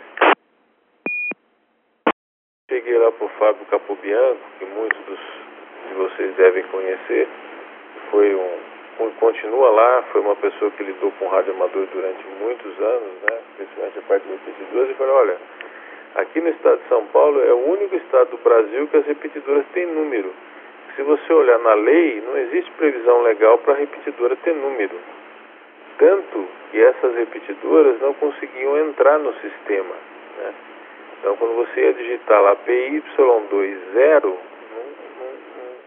não, entrava, porque o, quem fez o sistema sabia que o radioamador eram letras, né? depois do PY2, PY1 isso aí não entrava no sistema. Então todas as repetidoras nossas não estavam catalogadas no, no, no, no, assim, no banco de dados nacional. Então nós mudamos tudo em 1991 para cá, né? Que foi a letra que eu mesmo achei que tinha menos radioamadores. Então o padrão passou a secar, tanto que a PY tanto que a 6870 é PY2 kilo alfa bravo, a Capricórnio kilo alfa, a 6870 é kilo alfa alfa, Capricórnio ficou bravo, lá de Mogi Guaçu ficou kilo alfa Charlie. Isso é um detalhe assim fantástico, né? Como é que você explica isso, João Roberto? O, o paulistano gostava de fazer lei? Ah, mas naquela época, hein, Fábio, falar pra você, hein? É, você sabe que se você fosse amigo do rei, você ia lá e fazia ingerência do negócio, né? Nos anos de chumbo aí. Pô, eu lembro dessa história de número, lembro da, do 36, e eu não sei por que um número que me vem à cabeça é 006. Depois você, você lembra qual era 006? Por que será que eu guardava isso? Fábio Capobianco eu lembro, lembro quando era mocinho ainda. E o Neiva eu lembro também. E tinha é, minha primeira licença de radioamador, acho que era um tal de Matos, era o ministro das telecomunicações que assinava a carteirinha de radioamador, né? Hoje eu não sei nem se tem assinatura de alguém, mas na época eu lembro que era o ministro das telecomunicações que assinava. É, mas curioso, eu lembro dessa história da letra K aí, que o senhor foi o responsável por isso. E muito curioso tudo isso. Nossa, lembra quando o Subtom realmente é, fazia uma repetidora ser fechada, que os rádios não tinham o Subtom, né? Então se tornasse uma repetidora, o cara não entrava mesmo. Né? Aquelas plaquinhas que colocava no 227 que vivia saindo da frequência. Bons tempos, hein? O... E o pessoal também era um pessoal diferente, né? O pessoal que a gente. Nossa, eu. eu Fábio, custava caro o rádio, né? Realmente, naquela época, acho que era um hobby meio elitista, não era não?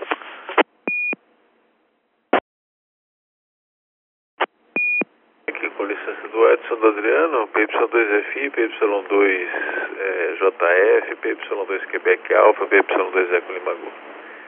É, olha, na verdade, eu posso até dizer para você que eu concordo, né? Para quem, quem, quem queria ter um rádio novo, era elitista, assim, porque um 227R, me recordo bem, valia 500 dólares, né? Mais a taxinha que o pessoal cobrava para trazer. Então você não encontrava por aí, né? Porque o Edgar na Praça da Árvore não existia, existia assim o Bezerra em Manaus, então tinha que vir de Manaus pelo menos, né? Nos Estados Unidos, eu acho que ninguém tinha informação suficiente para comprar um negócio desse lá, né? Porque caso vocês não, não saibam, quem está ouvindo, antigamente não tinha internet, né? Então você queria comprar em algum lugar, você tinha que ter o catálogo daquela loja. Então para ter o catálogo você tem que ser uma pessoa que já foi para os Estados Unidos, tivesse ido para os Estados Unidos, para ter o catálogo. Então não tinha como pesquisar, né? Você não ia pesquisar por, por, por telex, né? Mandar um telex para lá e tal. Então rádio para nós era Manaus, né? de lá que vinham os 227R, veio muito de lá, hein? É, seja de maneira legal ou de outras maneiras, mas os, os 227R, os FT-101, tinha um tal de Fraia aqui em Campinas que trazia muito de lá. E o 227R era um rádio que custava 500 dólares, né? Mais um adicional. E 500 dólares antigamente, se você considera que eram quase 40 anos atrás, né? Sem inflação, né? Porque o, o, o dólar americano também teve inflacionado, era muita grana, principalmente para os salários brasileiros. Ela é, tem um, tinha uma representatividade muito maior do que tem hoje. Né? É, no mundo que basicamente você importar algo era complicado e quando se tratava de, de um equipamento de telecomunicação era algo assustador, né? Porque se o fiscal pegasse aquilo, pronto. Podia ser acusado de ser comunista, é, de você estar tá tentando manter contato subversivo com a União Soviética. Então tinha uma série de fatores aí que deixavam o rádio amador muito mais restrito, né? Então, vamos dizer, era elitista de um jeito. De outro modo, você tinha pessoas aí que tinham uma inteligência, né, como, sei lá, o Ralph, né, que é muito tradicional nisso, o próprio, a própria pessoa que você citou lá, o Zé Roberto, né, o F, F, como é que era o prefixo dele? F, o X, né, F, o Z. Então, eles conseguiam até montar equipamentos ou adaptar equipamentos mais antigos, aí, cristalizados, aí, para funcionarem perfeitamente é, com sintetizados, né, colocavam VFO, etc. Então, se dava um jeito, né, João Roberto? Assim, mas acho que o mais crucial e o mais complexo era a obtenção do prefixo, né? Porque exame era muito de vez em quando. Você fazer exame, você tinha que entrar na Labre. Caso as pessoas da Labre não gostassem muito de você, você era reprovado e gongado, né? porque para quem também não sabia, para você ter prefixo antes de 1988 era obrigatório a associação a uma, a uma associação brasileira de âmbito eh, nacional, né? Então a única era a Labre. Então você tinha que pagar a Labre, depois você tinha que se inscrever no exame que existia é, muito pouco e você tinha que fazer uma redação, né? Além de responder as perguntas de múltipla escolha, você tinha que fazer uma redação. Então, vamos dizer assim, eram poucos os que, os que conseguiam escrever, né? Depois de passar por toda essa saraivada de provas, né?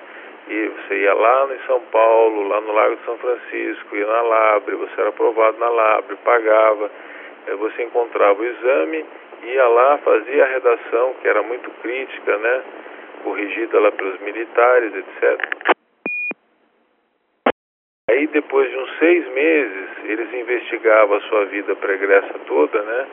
Obviamente que eu e João Roberto acho que não tínhamos nada a ver com isso, porque a gente era muito novo, mas quem fosse subversivo, tivesse, tivesse, fosse da oposição, não passava nesse crivo, né? e finalmente você tinha o seu prefixo. Então era, não vamos dizer que fosse só a parte de, de elitização pelo valor, né, João Roberto? Era o crivo que se tinha para a pessoa entrar no rádio. Ponto. Então essa, vamos dizer assim, João Roberto foi aprovado, Fábio Bueno foram aprovados, eles estão lá. Você era pelo PY2OXX, né? E eu era PY2XQJ, certo? Certo. Bom, era todo mundo PY, né? Porque tinha a letra suficiente para as três classes.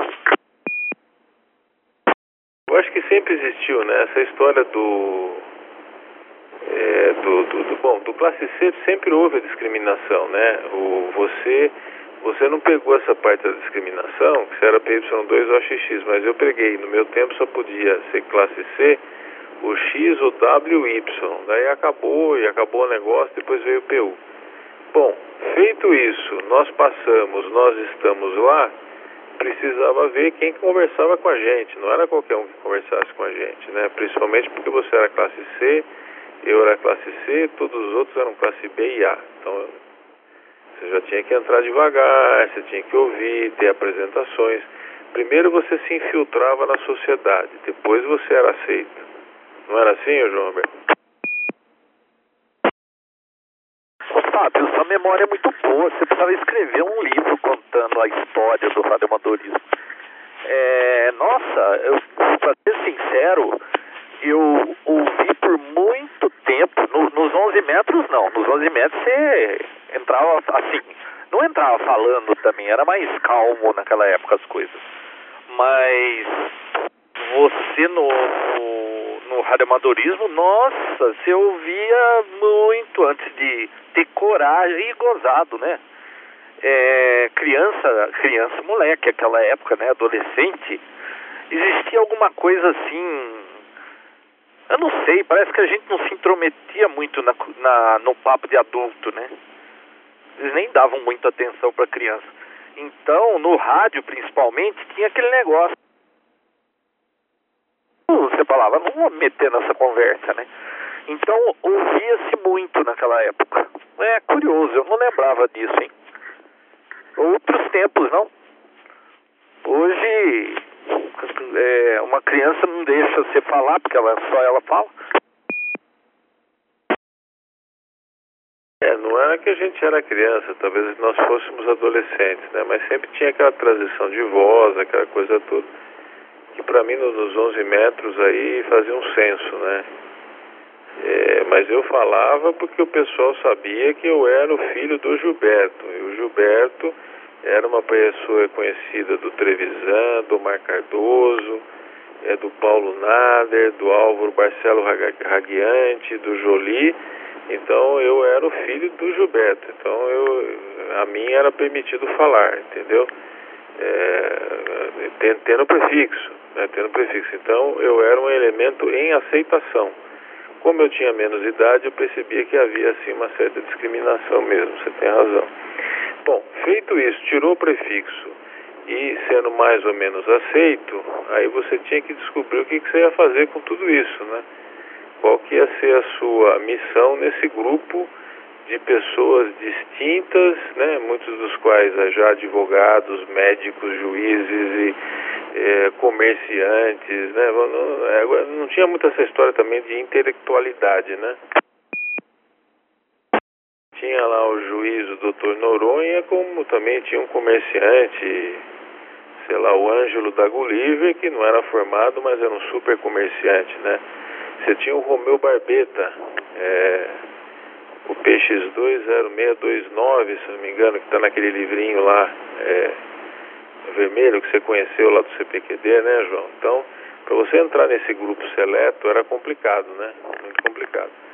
Bom, feito isso, você entrou no grupo seleto, é, um elemento aceito, aí você tinha que, como eu falei, você tinha que descobrir qual, qual que era a sua função, qual que é a sua habilidade, né? E como que você iria agregar valor e como que você iria se socializar com esse time. Era mais ou menos assim, porque se você entrasse de cara lavada na 7750, tentando um comunicado com alguém, você sabe com quem que você ia falar? Não ia falar com ninguém, viu? O que, que o Pena Chaves era? Ele era alguma coisa assim também de juiz, não era? O Pena ele era um, o procurador do Estado. Ele é o advogado do Estado, né? O pai dele foi um dos prefeitos de Campinas, é o René Pena Chaves. Prefeito não, ele foi um deputado muito famoso e médico extremamente conhecido em Campinas. Então é de família nobre, né? Hum, famílias tradicionais. Mas curioso tudo isso, em outros tempos. Você vê como, como as coisas mudaram ao longo dos anos? Ah, mas bem interessante. Nossa, e e o Trens falou dos 500 dólares. Realmente, 500 dólares naquela época não era 500 dólares hoje, né? Hoje 500 dólares é um valor. Se o cara juntar aí dois, três meses, ele junta 500 dólares. Se, assim, uma pessoa que não tenha um salário muito alto consegue juntar esse valor. Eu acho que naquela época uns 500 dólares devia ser o quê? Uns 2 mil dólares, 3 mil dólares? Vê que sim, um rádio, um rádio 2 mil dólares era muito pesado, hein? Muito pesado. E assim, pouco importava, né? O Drake TR-72, que era um rádio cristalizado bastante famoso aí, 7200, né? É, que o Paulo Nader lá, o PY2BAO. Lembra do Paulo Nader, né? Você, você recorda dele, o tio do Rusney, aquele da luvinha? Eu nem sabia que era tio do, tio do Rusney. Eu lembro do nome, mas eu nunca cheguei, acho que. A, talvez até conversar, mas pessoalmente não me lembro. O Paulo foi um dos amigos que nos apresentou no rádio. O Paulo Nader era o PX21433, PY2 Brasil Alfa Oscar. Fez exame lá no Paraná também e transferiu para São Paulo. O prefixo do Paraná nunca ninguém soube, mas é excelente pessoa, né? Ele era engenheiro, dono da casa do engenheiro em Campinas, famosíssima ali na, na Moraes Salles, né? Ele com os irmãos e pessoa também muito boa. E ela era o PY2 BAO. Ele tinha um, um Kenwood de 7200 no carro, hein? foi o primeiro rádio que eu conheci de, de, de VHF. E ele tinha aquele Priority, né? Channel e eu falava, pô, eu apertava aquele priority, eu não conhecia direito, e todo canal que eu passava acionava a repetidora, né? Profit, profit, profit, profit. Eu falei, mas não é possível, será que todo canal tem uma repetidora? Aquilo pra mim, imagine com 13, 13 anos, ver um negócio daquilo, que seria isso? Repetidora, rabicho. Ah, mas não deu outra, viu? Na, no, no 15 canal que eu troquei, que na verdade eu não estava trocando, porque estava no priority, Aí entra lá, aqui é PY2DHG do Amparo. Ah, o que, que o colega está tentando ficar apertando aí? Nossa, lembra, a paciência do povo não era muito grande não, né? Hoje vem apertando alguma coisa e aperta, aperta, aperta, ninguém fala nada. Naquela época era na terceira apertada você já levava um cascudo. isso que eu estou querendo expor, né? Então, para quem está ouvindo o nosso papo aí, é, a rigidez é, de tratativa dos radioamadores na época era muito grande, principalmente conosco, que nós éramos classe C, né? Quem fala negócio de discriminação, então, naquela época era um terror. E principalmente por sermos mais novos, né? Na cabeça do radioamador de 40 anos, aquele que na guerra teve que cessar as suas transmissões porque o Dentel retirou a licença de todo mundo, eles pensavam assim, mas como é que pode esses caras de 14, 15, 16 anos, eles não têm maturidade para estar tá falando no rádio. E o rádio, né, para quem não sabia, era uma coisa que poderia interferir na segurança nacional, né? E nós ali com 14, 15 anos tentando se infiltrar aí nessa, nessa camada, nada simples. É muito curioso. Agora estou na base outra vez, se levar meu sobrinho. Tava de HT no móvel. Que coisa, né? Era tudo tão complexo, tudo tudo dava trabalho. Você entrar nesse negócio eram tantos os passos e, e, e, gozado que a gente não desistia até o fim, né? Também acho que não tinha outra coisa para fazer. Agora hoje É tudo tão simples e eu ainda vejo gente reclamando que é difícil. Falta de foco, né? Como eu falei, hoje como existe uma.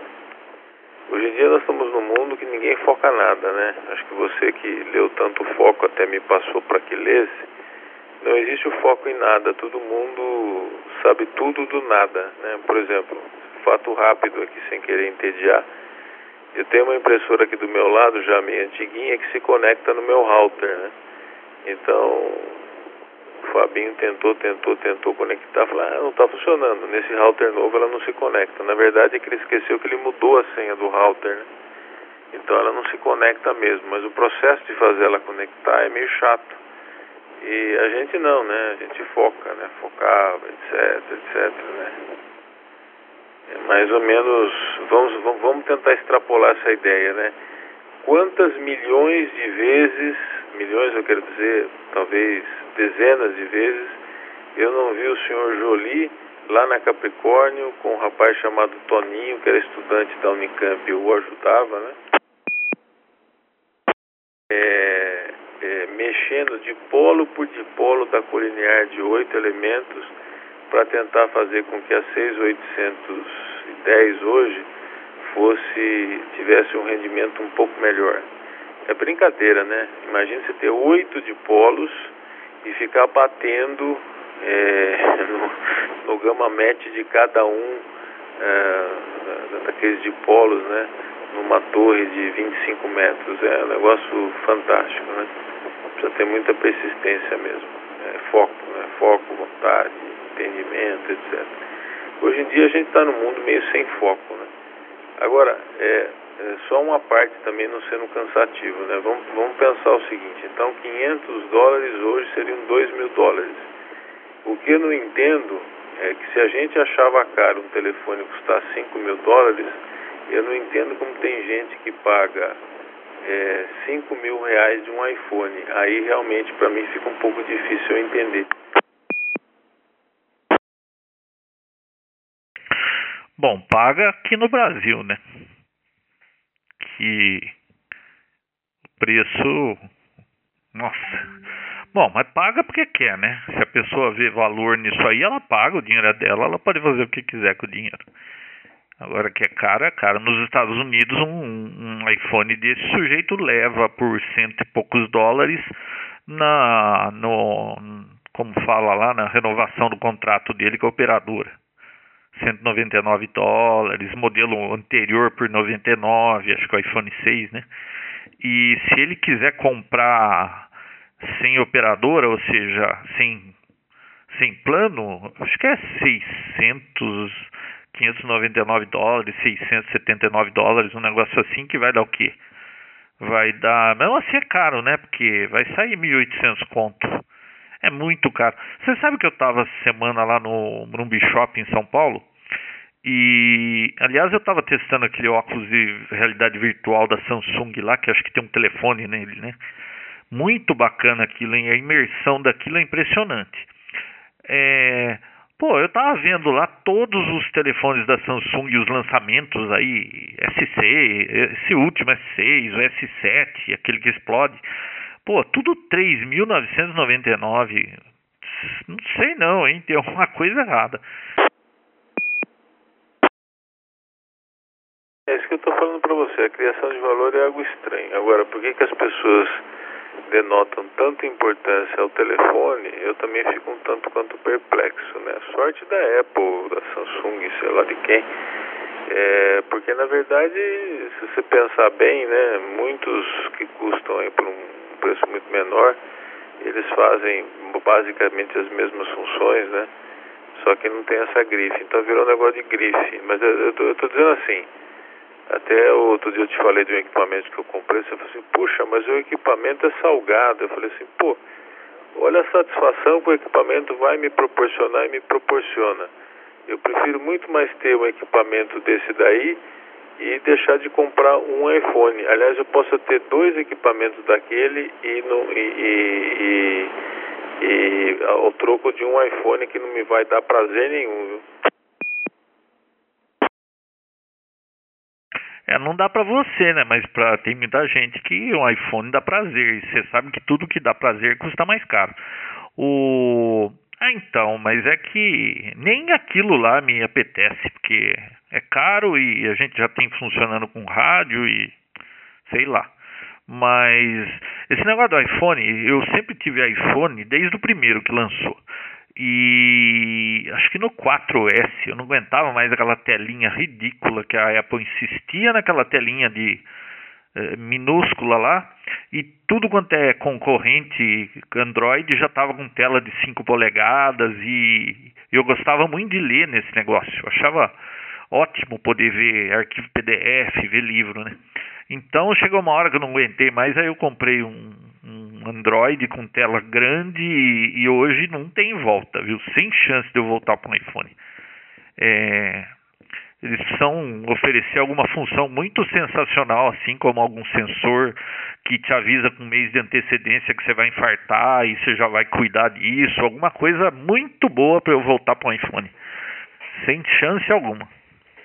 Embora para quem não quer ter dor de cabeça, né? minhas filhas e minha esposa usa iPhone porque eu não preciso ficar dando suporte, mas o meu eu não volto mais para iPhone. Assim, não volto não, né? Eles têm que oferecer alguma coisa muito boa para eu para eu comprar um negócio daquele, porque do jeito que está hoje eu ainda prefiro ficar com Android e a diferença eu compro em Panetone, viu? Fala o Edson, depois você passa com o Adriano, PY2JF, PY2ELG. Positivo, João. PY2JF, PY2LG Grupo. É, você estava comentando do iPhone aí, né? Depois que eu vi o, o anúncio de, de aluguel de iPhone quebrado pra quem vai na balada, aí eu já desacreditei de, de todo o resto, entendeu? Então realmente é complicado. É, infelizmente essa, essa cultura, né, que, que acaba fazendo com que a gente tenha tudo isso que a gente, se for começar a esmiuçar o assunto, a gente vai, vai acabar pendendo para para vários pontos e inevitavelmente vamos chegar até na, na questão política, né? Mas é graças a esse tipo de, de raciocínio que a gente está na situação que está, né?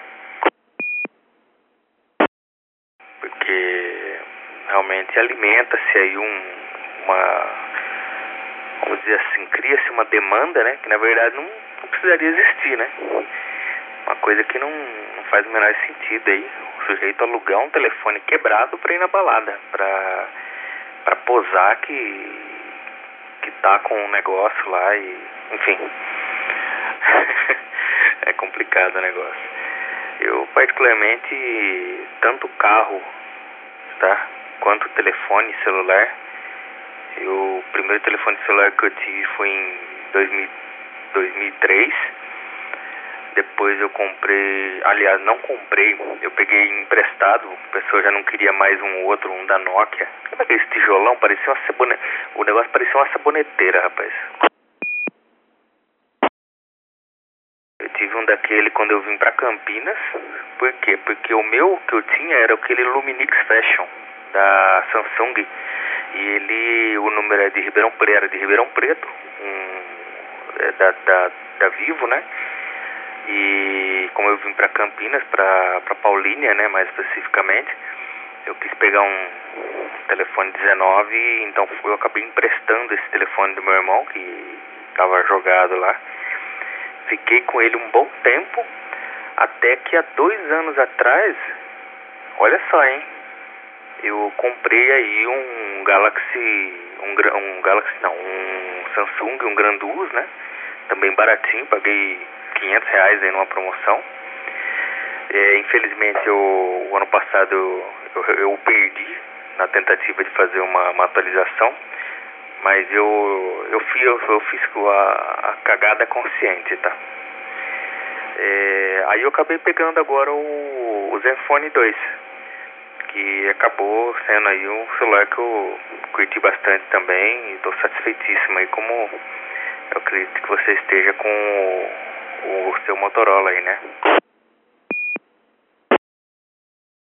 Então, e não vai, se Deus quiser, não vai, não, não vou ter motivo de trocá-lo tão cedo, né?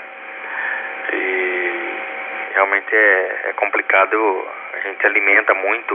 O carro é a mesma coisa, né? O carro, se eu tive dois, dois carros comprados aí, é, três, né? Não, três não, dois carros que eu tirei zero só. É, então assim, também na média aí um carro não fica menos que, que seis anos na minha mão, seis, sete anos. Então é difícil, né? A pessoa cada ano tá trocando de carro, a indústria aí tá, tá sendo alimentada. É, então, para que que eu vou vender mais barato sendo que tem quem compra, né? Tá bom, eu vou ouvir mais uma de cada uma, depois no retorno aí da, da minha oportunidade eu já vou, já vou me despedir. Y2QA, Y2LG e o grupo. Ok, copiado. Nossa, é mesmo, eu vi na, no, na internet lançaram o, o 7, né? O 7S, o 7 Plus aí. Só fone de ouvido sem fio, né? Só algum modelo que tem fio, mas o outro é sem fio já. Em mais de mil reais o, o, só o fone de ouvido, né? E voltando lá no assunto, Fábio, a, a, na época do, do VHF, quando começou na nova eletrônica dos anos 80, tinha, tinha propaganda do Bezerra e Silva, né? Só que o endereço era de Manaus, aí como você bem falou aí, né? Vinha tudo por lá mesmo, né? Tá certo. É isso daí. E que mais? Tô soldando aqui um equipamento aqui. É, deixa contigo aí, é, é, João. 2 Quebec Alfa. Boa noite, viu, Edson? Até mais, viu? Um abraço e bom final de semana. 2 QA é, com 2 JF e o grupo. Foi pra mim ou pro Fábio? Ah, pra você, João. Ah, tá. Na hora que se passou eu me perdi. PY2QA, PY2JF, o Edson já está indo. Boa noite para você. Sete minutos para bom dia. Muito bem. O Adriano, tá meio alto o nível do subtom, né? Eu depois eu não sei, precisa perguntar pro Júnior se tem algum ajuste de nível ou o quê. Que, que tá bem, lembra, Fábio, de, de 227 ou o CPU com subtom modulando alto para burro, assim, ó. Tá igualzinho quando o Dorsais falava, lembra? Muito bom. 2JF para 2FI para comentar aí. 2RB Rubens Capivari com boa noite, que 1980 não era nascido ainda, ainda bem. Ah, positivo, Rubinho. Boa noite, hein? Você não era nascido, precisa ver que tipo de nascimento era, né? Porque você já era mais do que nascido. Se não era nascido, acho que pra noite, né? Você não ia ser um rapaz aí recatado, acho que você não ia nos bailinhos, né? Do é, Saturday Night Fever com o John Travolta, né? Mas você já era bem nascidinho, sim. Mas o, o mas é isso, né? voltando só essa parte aí da gente fazer a, conclusão, é, a, a elitização talvez não fosse pelo poder econômico financeiro, mas sim é, pela maneira como a gente se portava, falava, etc., para a gente conseguir se socializar.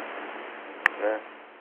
Então, por exemplo, é, para você falar nessas repetidoras, você tinha que conhecer o, os usuários, né? Você tinha que ser habituê dos usuários. Então não era qualquer um que falava lá, você não falava com ninguém.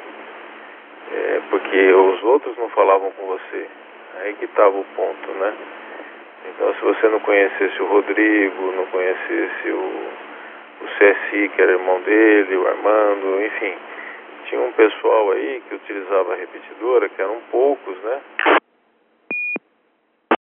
Porque a repetidora, por um problema tecnológico do rádio, não era uma, assim, não era, você vai lá passando, escaneando e achava.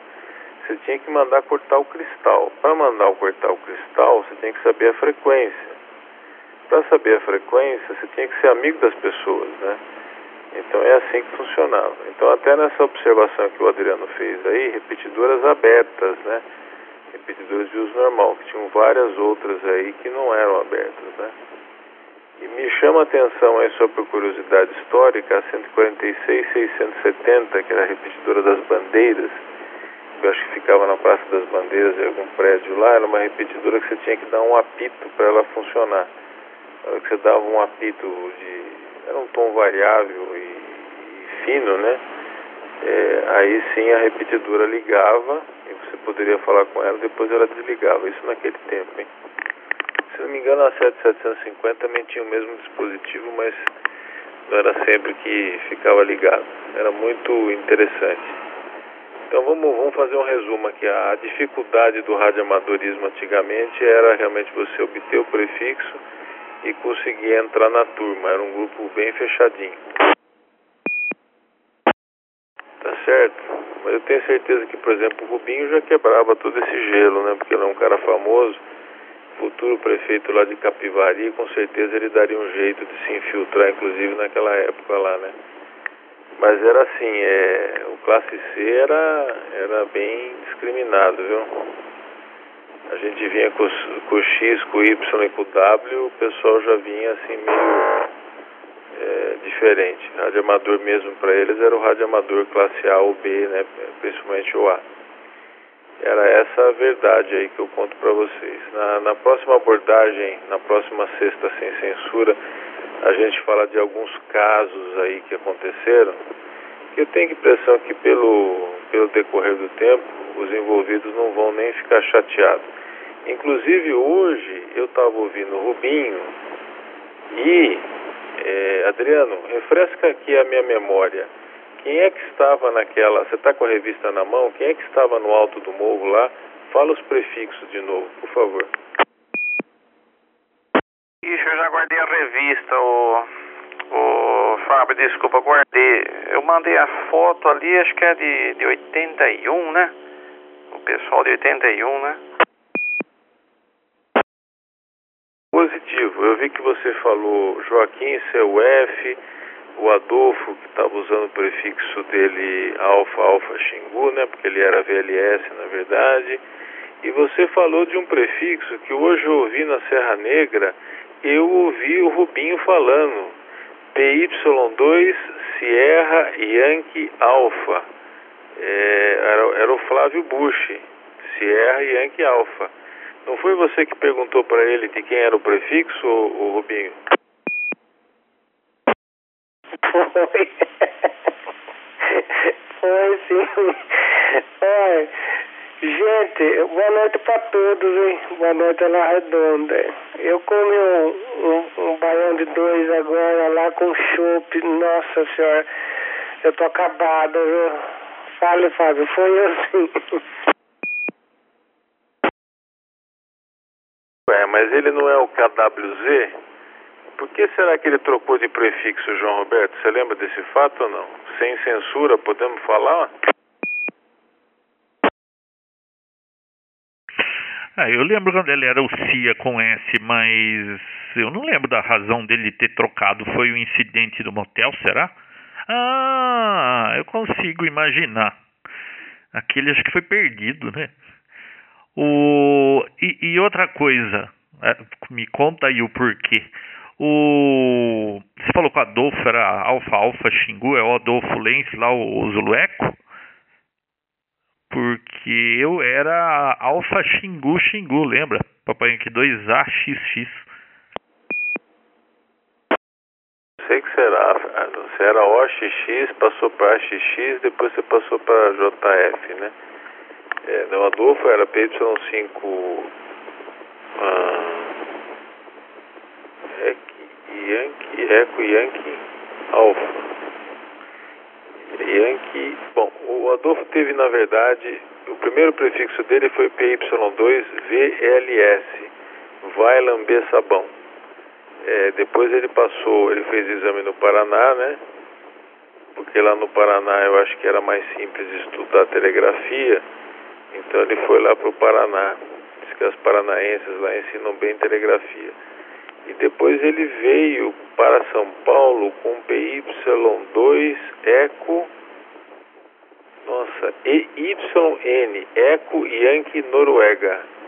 E logo depois ele converteu esse Eco Yankee Noruega para Zulu Eco Zé. Ele falou assim para mim: Fabinho, eu vou ficar com Zé, porque Zé ninguém quer. E você arranjou uma foto dele pra gente colocar na história lá? Prometeu a foto foi o Adnei, né? Eu não prometi a foto porque eu não tenho. Ele que prometeu, mas eu tenho aqui na eletrônica popular. Olha aqui, ó, o Adriano bem que mandou mesmo. Na foto, PY2UDX, PY2OLK, DLK, o Bambil, né, que era da CPFL, nosso companheiro. O. Deixa eu ver o que se fala. Eu falo meu prefixo aqui é QI, só que eu estava aqui. PY2 uh, DLK, PY2AXX barra 2 e PY2SYA Flávio. PY2R O visitante, não sei quem é. Você falou EQI aqui, né, o Adriano? Acho que eu, eu devia estar no apoio mesmo, porque lá eu não fui, isso tenho certeza. Agora, onde é que você viu EQI? Nem eu não vi ainda. Assim, é uma, é, é uma outra foto. é No fim do artigo tem aqui os integrantes da excursão, né? O. Cadê? PY5AAX barra 2, é esse o Adolfo, né? Tem o 2 CUF, o Joaquim, o Cia, o Flávio, o DLK, o Bambi, o DX, o Jorge, PY2EQI Fábio, PY5AES barra 2, o Paulo. Aí o pessoal de apoio em Campinas era o DPS, o Reinaldo, o Fernando, o 5AHK barra 2, aí o pessoal é tudo Paraná tirar indicativo. O José, o SGE e o ODC, o Ivan. Aí tem o pessoal da montagem lá. O Edson da quarta região XMD, o 4ALO. É interessante, hein? Nossa pessoal aqui. Duas e dez elementos com mastrio, né? Colinear. É, fizeram um trabalho joia lá. E uma electrio de 11 elementos. Bambil, Fábio. Tô procurando o EQI aqui, onde é que eu tava nesse negócio aqui? Acho que eu tava no apoio, eu não fui lá não. Ah, mas isso aqui você precisa publicar, João, imediatamente. Eu tenho a impressão que os ouvintes vão ficar curiosíssimos, hein? KLM 160, realmente o Adolfo tinha um, 227R, TR9000 tinha, etc, etc. Bom, aqui o Flávio Bush, o PY2, P2KW0, SYA. É, eu acho que vai ficar para a próxima versão do Rádio Sem Censura, hein? Eu acho que todos nós temos que perguntar o que, que aconteceu com o Flávio. Bom, assim, um resumo é que houve uma pessoa aqui em Campinas, o Alexandre PY2XKJ, que não era lá muito amigo do Flávio e implicava muito com ele. Infelizmente o Flávio teve que trocar de prefixo, mas isso aí fica para a próxima edição. Viu, me refresca a memória, Bambil, hein? Eu consigo lembrar desse nome. Esse cara consertava rádio ou mexia com isso? Ele era empregado da Paulista de Força e Luz, assim como o Jorge, o DX, né? O G. E ele trepava em torre à vontade. Ele adorava trepar em torre. Eu acho que ele foi parar lá em Mato Grosso. Nossa, esse nome eu lembro dele. Não lembro indicativo, mas lembro do nome. Bom, ó, passou da meia-noite, como dizia o Jolie, vai virar abóbora já. Já papeamos demais por hoje, hein? 2JF, tá, o, Edson já foi. Ah, deixa eu cumprimentar o Rubinho, né, o senhor RUB? Boa noite, hein? É que é tanta falação aqui que a gente esquece, né? Tá bom? 2JF2RUB. Deixa eu ouvir mais um pouco o Rubinho aí, eu vou dormir. Obrigado pela passagem de Mike. Como o Fábio falou aí que antigamente, né? Por isso que eu falei, né? Do outro câmbio outra vez aí que tinha um preconceito sobre Papai Yankee, né? Mas é tudo bobagem. Ô, Zé Roberto, um abraço pra você, tudo de bom, hein? Nossa, cara, comi o feijão lá Baiano de Doido lá que tô baqueado com chupes agora. Eu também daqui a pouco eu vou pegar o caminho da roça aqui pra Nanai. E só dando risada, esse Fábio é uma figura do além, viu? Fábio, você não vai pro céu, viu? Então, é, eu ouvi você perguntando, e o Flávio não sabia o que fosse. Eu vou mandar para você aqui, Rubinho, a revista é, que o Adriano acabou de coletar, de 1981, que aqui está o Flávio com o PY2 Sierra Yankee Alpha. Amanhã você mostra para ele, você comenta para ele isso aqui. Você não vai pro céu, viu? Olha que lá em cima o homem tá vendo tudo isso, viu? Mas não há por que negar. Se, se ele foi esse Sierra Yankee Alpha, ele marcou história, tanto que está aqui até na eletrônica popular. Ele está segurando as antenas. O Jorjão estava gordinho, mas não estava tanto não, viu? Mas eu vou mandar para vocês aqui. Adriano, fantástico a sua recuperação histórica aí. Eu aconselho todos os ouvintes aí, quem quiser saber um pouco dessa história, é que, é, assim, o primeiro ponto, né, é, é paradoxal, né, é uma coisa re, é retro, é antiga, né, é vintage, mas era muito interessante, porque as pessoas colocavam um foco tremendo nisso, né, então muitas coisas aí que vocês gostariam de saber, possivelmente vocês encontrem nessas páginas dessa revista eletrônica popular eu, eu aconselho fortemente que compre a coleção.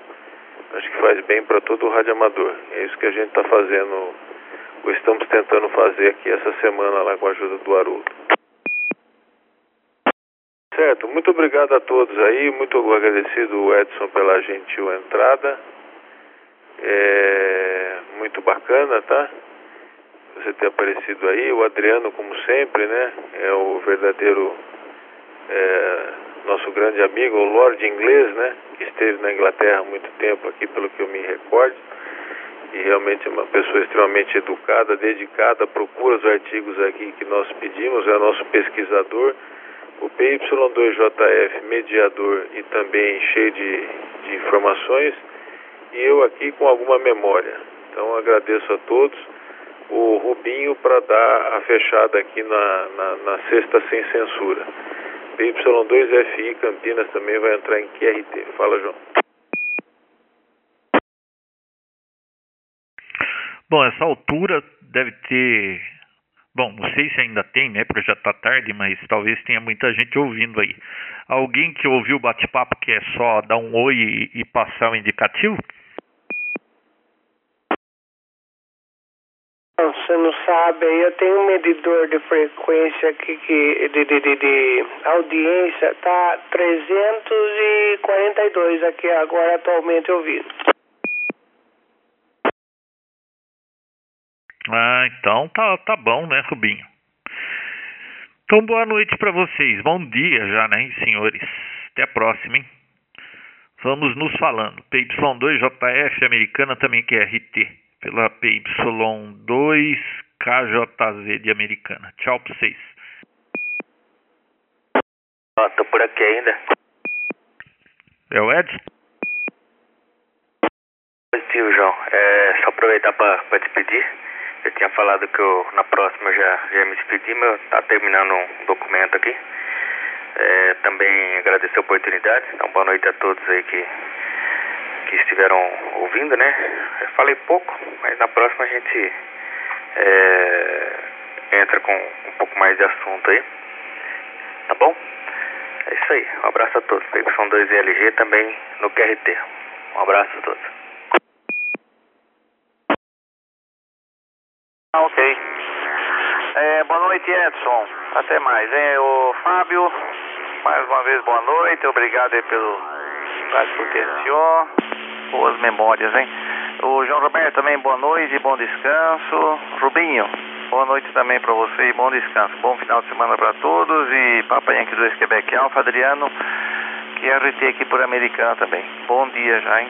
Tchau, turma, até mais. Desculpa, trombei com você. Eu falei o seguinte também. Boa noite para todos. P2RB Rubens Cabivari.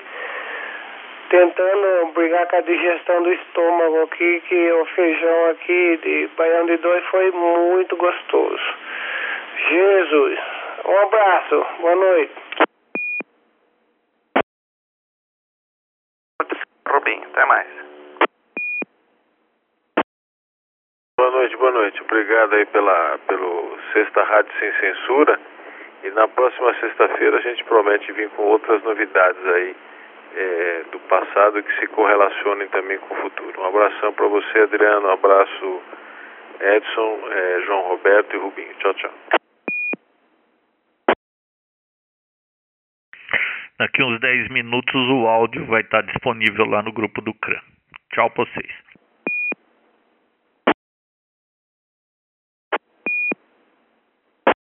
Ô, João Roberto, faz lá uma vinheta. É, é, esse bate-papo foi proporcionado pelas incríveis controladoras Electro 2000 da Hamtronics. É, dá muito trabalho. Vai do jeito que tá, assim, sem edição. Esse negócio de editar coisa, olha que eu já editei muito áudio por causa do Papo Tech lá e dá uma canseira, hein? Vai raw mesmo. Great, então tá bom, positivo, eu tô brincando. É porque na verdade a gente tá usando uma Electra 2000, né? Por isso que eu fiz a, a brincadeira. Até mais, tchau, tchau. Ah, deixa eu só avisar o seu uma coisa. É, sabe aquele sub, uh, subtom, não super squash? Sim, sim. Então, né? É, eu mandei fazer a revisão B da plaquinha. Agora SMD, que é menos da metade daquele tamanho. E sabe o que eu estava pensando? Como aquele, lembra aquele TED, né, aquela plaquinha do Subtom? É muito caro aquele chip lá da, daquela ML, como que é? CML Circuits. Eles só querem vender tubo que pedido mínimo é 1.500 dólares, depois fica uma vida para me livrar de tudo aqueles chips. Eu estou pensando em pegar essa mesma plaquinha do Super Squelch e modificar aquele filtro para como não, não tem previsto configuração de nada ali para ficar trocando subtom, deixar quatro subtons só. Aquela plaquinha você entra com o discriminador e ele te dá quatro subtons fixos. E pelo menos não vai precisar usar aquele chip caro para burro, fica com preço mais interessante e para quando precisar nas repetidoras, essa plaquinha serve para as duas coisas, né? Claro que teria que ter uma de Super Squash, uma para subtom, mas pelo menos na mesma plataforma, acho que dá para fazer isso, viu? É excelente, não tem necessidade de ter todos. Porque é o seguinte, os mais famosos é 82.5, né? 1, 2, 3, 74.4 e 77. E são esses quatro aí. Então, sendo todos abaixo aí de 1, 2, 3, é, eu consigo fazer um filtro com aquele. Porque eu tenho quatro filtros ali. Né? Quatro filtros não, né? Eu tenho um operacional com quatro amplificadores que, que dá para fazer um, um bom filtro, mas se eu tivesse que fazer até os 250 Hz, que é muito próximo da voz, teria que ser um filtro bem mais sofisticado para ser mais agudo, assim, né, sharp, para cortar. Passou do 250 já tem que cortar, porque senão a voz vai vai atrapalhar o tom, né? Quando você fala, ele interfere na decodificação. Como vai ficar longe, vai ficar lá do 123 para baixo, eu acho que com com esse número de amplificadores aí, acho que de terceira ordem eu consigo fazer um e aí ponho esses tons tradicionais aí, aí acho que vai dar para fazer isso. Depois eu vou brincar com isso. A plaquinha chega, acho que amanhã. Aí eu vou brincar com isso aí. Ela ficou tão estreita e tão é tão pequena e tão estreitinha que cabe dentro do rádio entre a tampa e o PCB. Na verdade, até aquele tamanho que você já tinha já era o ideal, né? Porque normalmente você usa para fora do rádio, né?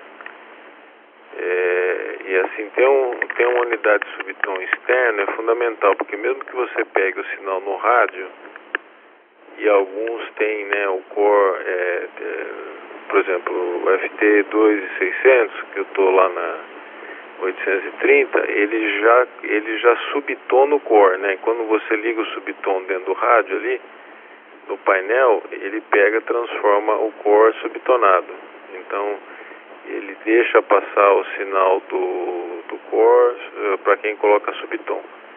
Mas mesmo assim, fica um negócio chato, né? Porque você não consegue usar a disponibilidade de ligar e desligar o subtom que tem a sua placa. Então, se você fizer isso, puta, fantástico. É, é o the best é você ter uma unidade de subtom externa, né? É muito legal essa, essa disponibilidade aí que tem Electra de ligar e desligar.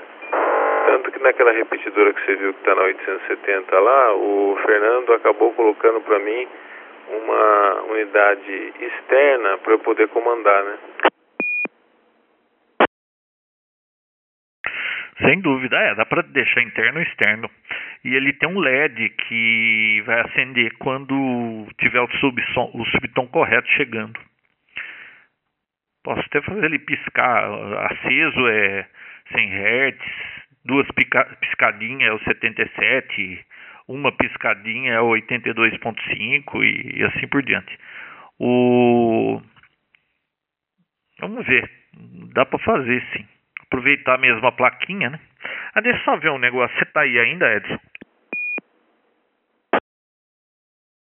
Positivo, João, tá por aqui. Assim, falado alguma coisa de acompanhar sono, só rapidinho, porque eu esqueci de comentar isso. Você já viu falar do Fitbit, aquela pulseirinha de. Ah, que é pedômetro, pra você contar passos, ver quanto você andou e tudo mais, né? Eu tô com uma pulseirinha dessa, eu já tinha a simples, agora eu comprei uma que tem também batimento cardíaco. E então ele marca o dia inteiro quanto você andou, quantas calorias você perdeu, quantos passos você deu, se subiu ou desceu escada, quantos degraus subiu ou desceu, é, batimento cardíaco no tempo todo, quando você está fazendo esforço físico, quando você está dormindo, que mais? É, também você pode configurar alarmes pelo computador e aí ela treme nos horários para te avisar de alguma coisa. Se você tiver com o telefone no bolso e tocar, mostra no display quem está te ligando. E, e quando você vai dormir, ela percebe que você parou de se movimentar e ela sabe que você foi dormir. Então ela fica analisando o seu sono. Então depois, todo dia, sincroniza, né? Você tem lá no painel todas as informações e, por exemplo, foi dormir meia-noite, acordou sete horas da manhã, se, se mexeu tantas vezes, levantou à noite e a eficiência do seu sono é X%. Muito bacana, viu? É, já viu essas pulseirinhas aí? João, lembro de, de ter ouvido você falar no, num dos papotecs aí que eu ouvi só que você não, na, na ocasião, não lembro de você ter passado tantos detalhes assim. Poxa, interessante o negócio, hein, cara? Eu acho que eu vou precisar de, um, de, um, de uma pulseirinha dessa. O duro é que eu tenho medo, sabe? Eu tenho medo de ver o resultado do negócio. Eu, pessoalmente, para não dizer que eu não vi, é, eu vi superficialmente, mas agora eu não sei se é esse mesmo que você está me falando de um, um, colega meu que, que eu vi ele com, com um sistema desse, eu vi ele comentando com outro e tal. Eu lembrei até do episódio do, do, do mas eu não, não peguei para ver nada, mas eu, eu lembrei sim. Aí depois você me passa pelo, pelo Facebook o, o link certinho do, do aparelho.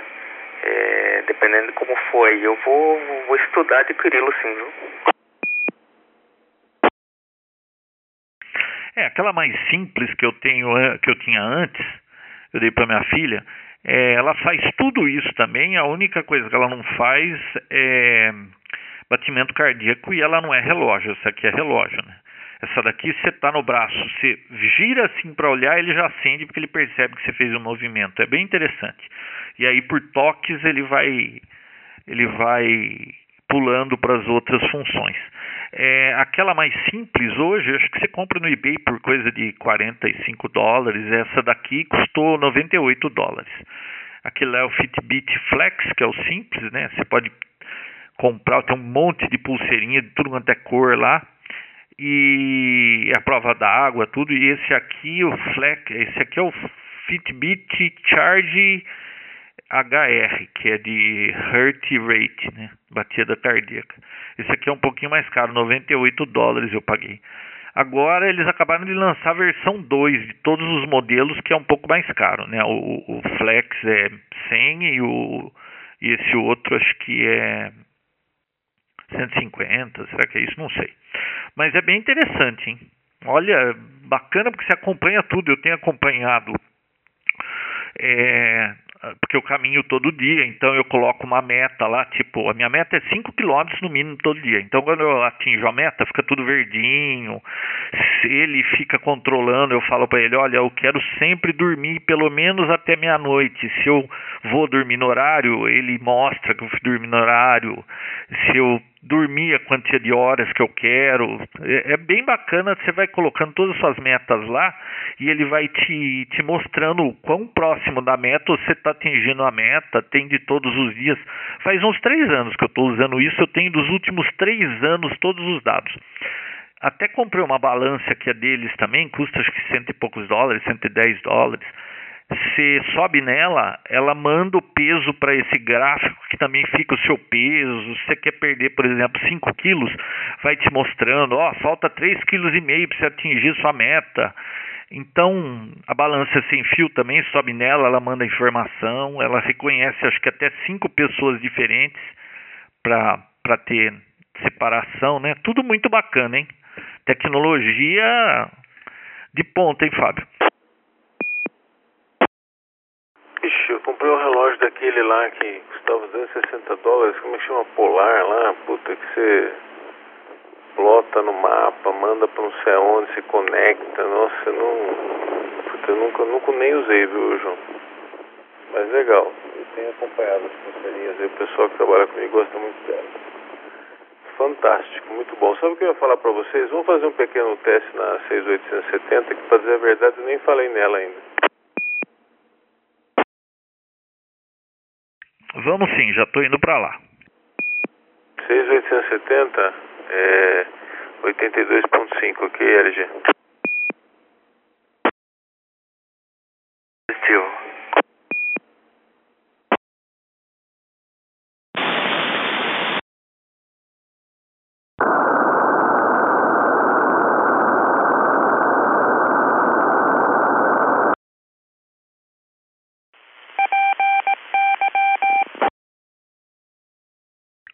Rubinho, como é que é? Você vai comprar um rádio de UHF ou não?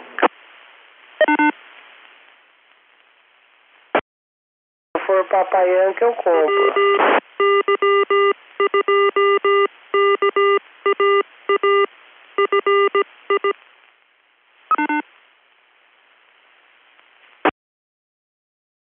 Então tá bom, então precisa estudar, né, Rubinho? Telegrafia, né, meu amigo? Vai lá no Paraná.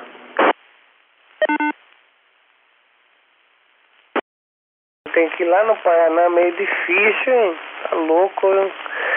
Eu quero que o João Roberto fale pra mim onde que eu compro essa pulseirinha que tem que fazer dinheiro. Onde compra, João? eBay.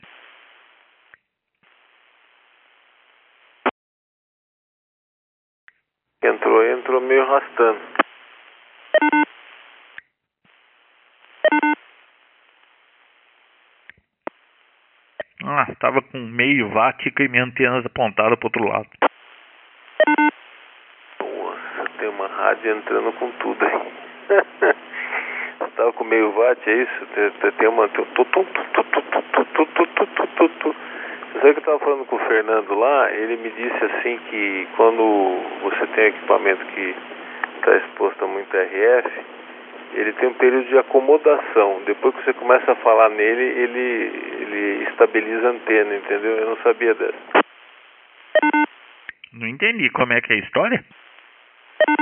O Fernando estava me contando que ele tinha uma repetidora lá 663, lá de Piracicaba, que ficava perto da FMX lá. E quando ele tentava acionar, ele não conseguia. Daí ele aumentava a potência, acionava e depois de algum tempo a repetidora melhorava a sensibilidade. Ah, bom, mas ela tava com algum problema, né?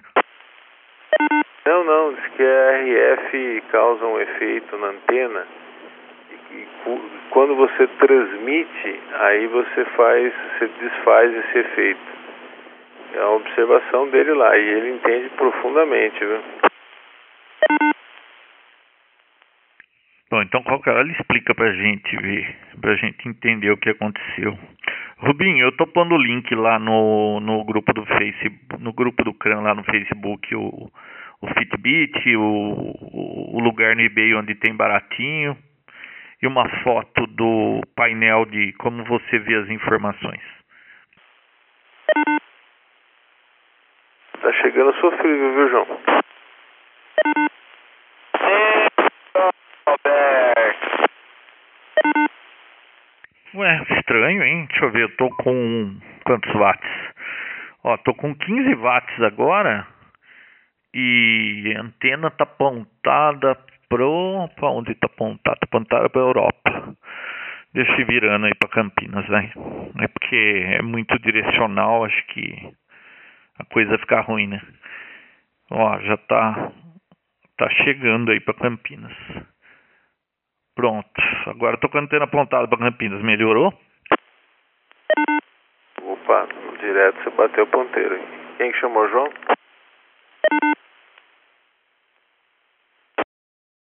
E meus amigos, meu dois W, Chiquinho Móvel aqui chegando em tu, hein? Indo lá de Indatuba depois de uma semana de trabalho, ok?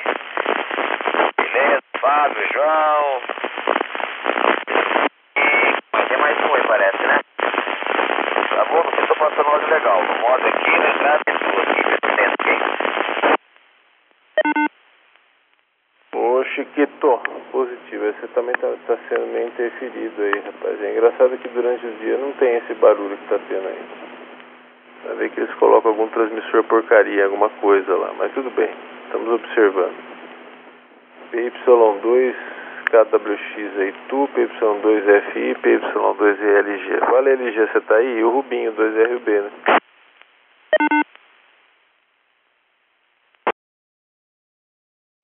Positivo, Fábio. Deixa eu ver se tá atracando. Ah, beleza. Tô por aqui sim. Bom, deixar um abraço aí o pessoal que tá, tá na frequência que eu não, não compreendi, o Rubinho, né? Acho que tava desde a da outra lá. E agora eu terminei o que eu tava fazendo aqui. Agora em definitivo mesmo eu já tô, tô fazendo o QRT, tá? Tô fazendo um, um comentário, ô Fábio. Eu ainda não tenho o provedor, tá? Eu estou com o projeto, já estou com a empresa aberta, já estou com a documentação, licença da Anatel, que é preciso, né? Ter a licença SEMI. E estou com um projeto agora para 2017, uh, no raio de 2 km aqui, pelo menos, do, do QTH, o primeiro projeto, né? É fazer cabeamento por fibra ótica em todos os. Todos não, é, em alguns condomínios aí, os principais aqui nesse, nesse raio de, de ação, né? É um projeto piloto, né? Vamos ver se dá certo. É, como a licença me permite operar no Brasil inteiro, se o plano de negócios funcionar, aí sim eu vou eu posso dizer que eu vou ser um, um operador de telecom. É, enquanto isso não acontece, eu vou tocando a análise e desenvolvimento de sistemas mesmo, que é o que eu faço aí há 22 anos. Tá bom? É isso aí, um baita abraço para vocês aí, todo mundo. E vou ouvir mais um, um cadinho aí, um minutinho e já tô desligando por aqui, pessoal. Um abraço a todos aí, obrigado pela, pela atenção mais uma vez. Fábio, Y2FI, Y2LG. Fibra ótica, ó, vocês são chiques, hein?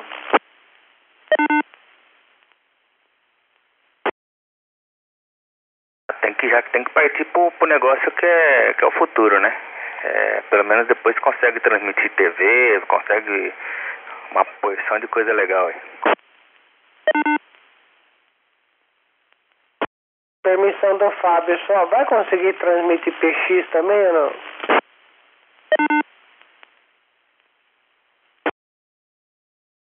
Olha, tem banda pra transmitir muita coisa, hein? Até PX.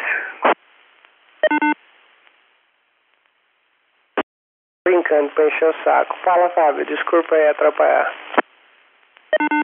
Nossa, nem me fala em fibra, hein? Eu que eu, eu briguei com a Vivo, mandei arrancar todas essas coisas de fibra aqui, não pela pela tecnologia que funcionava muito bem, mas a Vivo o relacionamento com eles é impossível.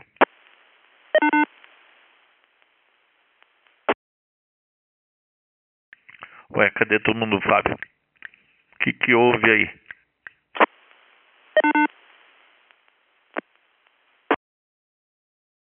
É o seguinte, o duro não esquenta a cabeça em bola pra frente, hein?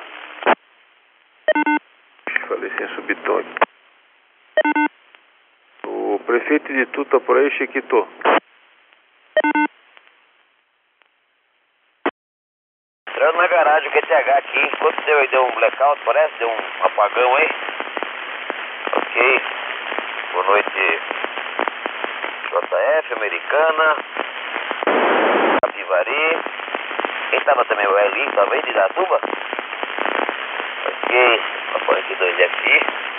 Deu dois KWX aqui na porta do QTH, hein?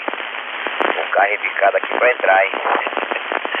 Beleza, Fábio? Se conseguir falar lá de dentro do QTH. Tá bom, meu amigo? Vou tentar, viu? Beleza? Se não retornar, porque não consigo falar do, do móvel do, da garagem aqui, ok? Tô na rua aqui ainda, entrando em casa, tá bom? Bom dia, abraço a todos da frequência. PO2, KWX, aqui no móvel do São Paulo. Fala, Fábio.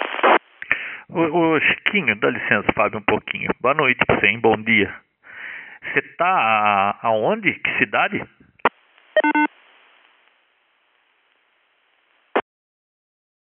Du, Índia, Toronto, uniforme. Você não faz um teste rapidinho na 6770 pra gente ver se escuta? Porque depois que consertou, nunca mais entrou ninguém de longe. E você tá móvel e tu acho que é um bom teste.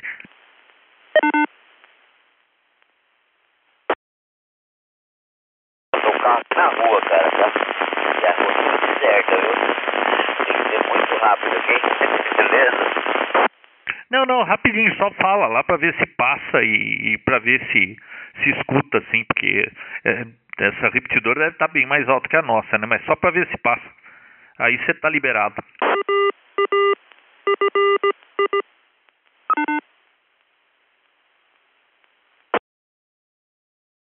Ok, tá o segundinho, já vou colocar na frequência. Já te chamo, ok? 74.4 subtom, né? Isso. Fábio, eu já volto. Você vê que tem super squash, né? A hora que ele fala, psh, ele abre. Isso aí é built-in, não, foi, não é o seu.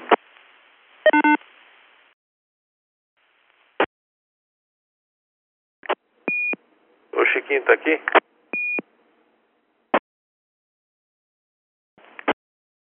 Alô, Chiquinho. Está no Simplex, Fábio. Tô ouvindo ele no direto. Chiquinho, tá aí? Deve estar configurando o subtom ou não aciona. Creio que não veio pra cá não, porque eu não tô ouvindo nada no direto e eu tava. Ah, ele deve estar configurando o subtom então.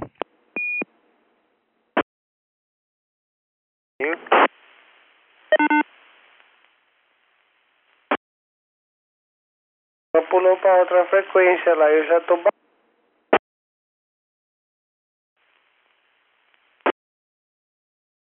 E foi pra outra frequência lá, P2 RUV Rubens Capivari.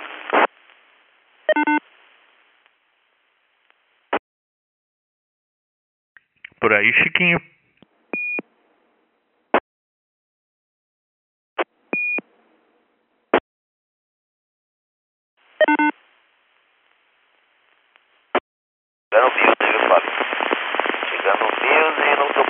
cá não, cara. Ok? Tá aqui, tá na garagem, tá aqui com ele pra fora da garagem, tá na rua, tá bom? Positivo. E essa aqui, que sinal tá colocando pra você?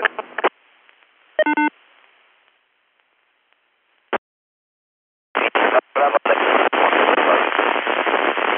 Olha, faz hora que tá gravado aqui.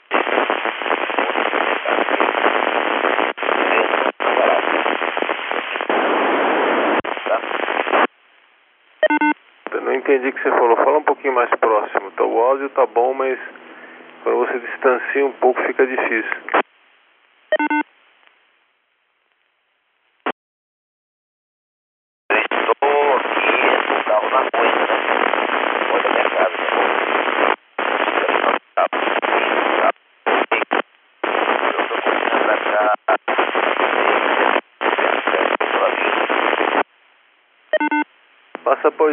130, você tem na memória aí? Tá, tá tá Vamos lá, que acho que vai chegar melhor.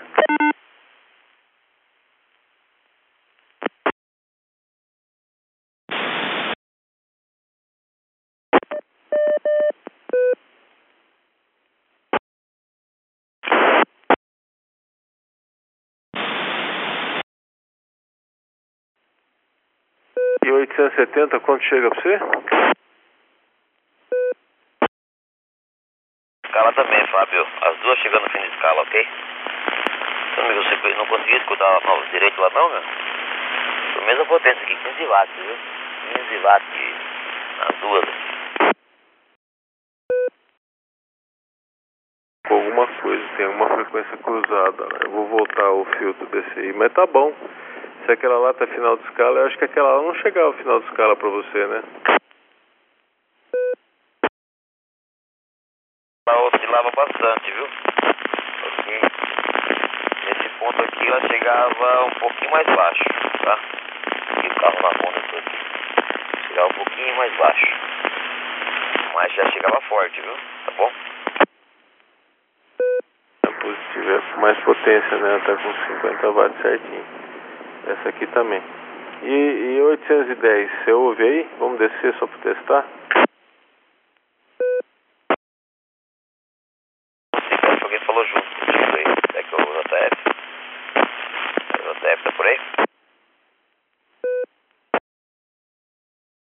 Tô aqui, mas não falei nada. E é que eu falei, posso dar uma sugestão para os mantenedores? Nossa, cara, me chega aqui muito baixinho, viu? Até na minha anteninha interna, que não é da torre, tá? É um pouco mais baixa, Brasília 6 tá um pouco mais baixa a cidade, ela chega um sinal mediano, viu? Não chega um, sinal forte, não. Não sei porquê. Eu tô num ponto alto aqui, até, viu? Ô, deixa eu ver se a memória desse rádio aqui é 810, só um segundinho, peraí. Eu falei que posso dar uma sugestão para os mantenedores? Pode sim, Rubinho. Deixa eu só ele ver se tá na memória lá que ele vai entrar. Você já fala. Espera um instantinho só. Tá na memória aí, Chiquinho? Configurado, só um segundo, né? 2.5, né? Isso, isso. Mas tá sem subtom. É, deixo sempre sem subtom, mas pode ser que esteja às vezes. Vamos lá, Rubinho. Desce aí.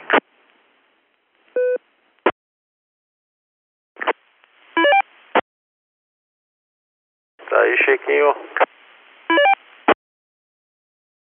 Rubinho.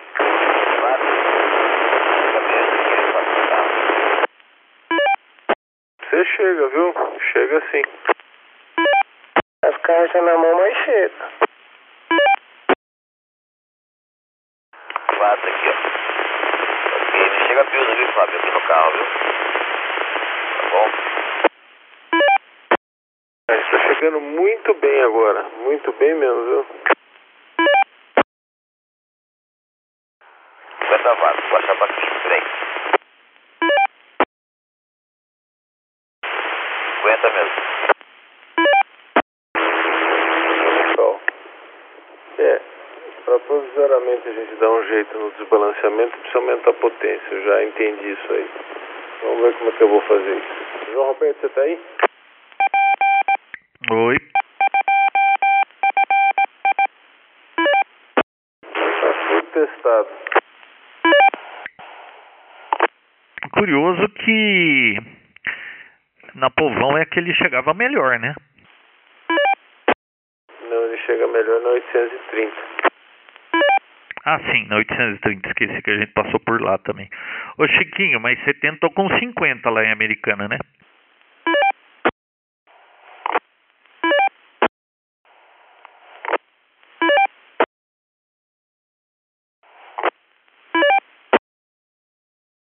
Acho que o Chiquinho entrou. Alô, Chiquinho?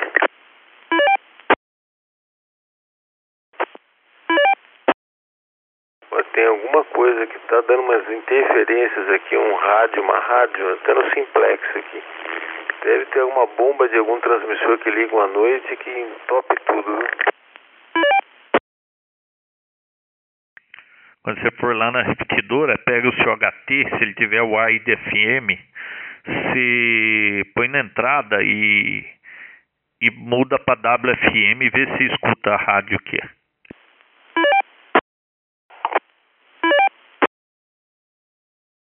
Você viu que entrou um PY5 alguma coisa aí? Não aonde que entrou. É uma repetidora, 6810, é, é, PY5, não sei o que, Arcesul de Comunicações, Paraná, né? Eu não ouvi nada agora, você ouviu?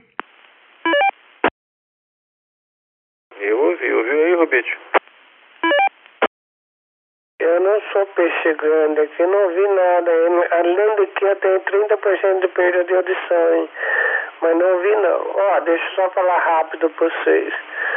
O Zé Roberto, eu não sei se já fez, ou você também, Fábio. Faz um formulário aí no Gmail mesmo, das repetidoras, e lá bom, ruim, o sinal. O próprio rádio amador eh, clica no link lá e preenche o formulário para vocês terem uma noção aí com data e tempo, sei lá, monta o formulário que vocês quiserem. Eu acho bom isso aí para pesquisa. Tá bom, Fábio?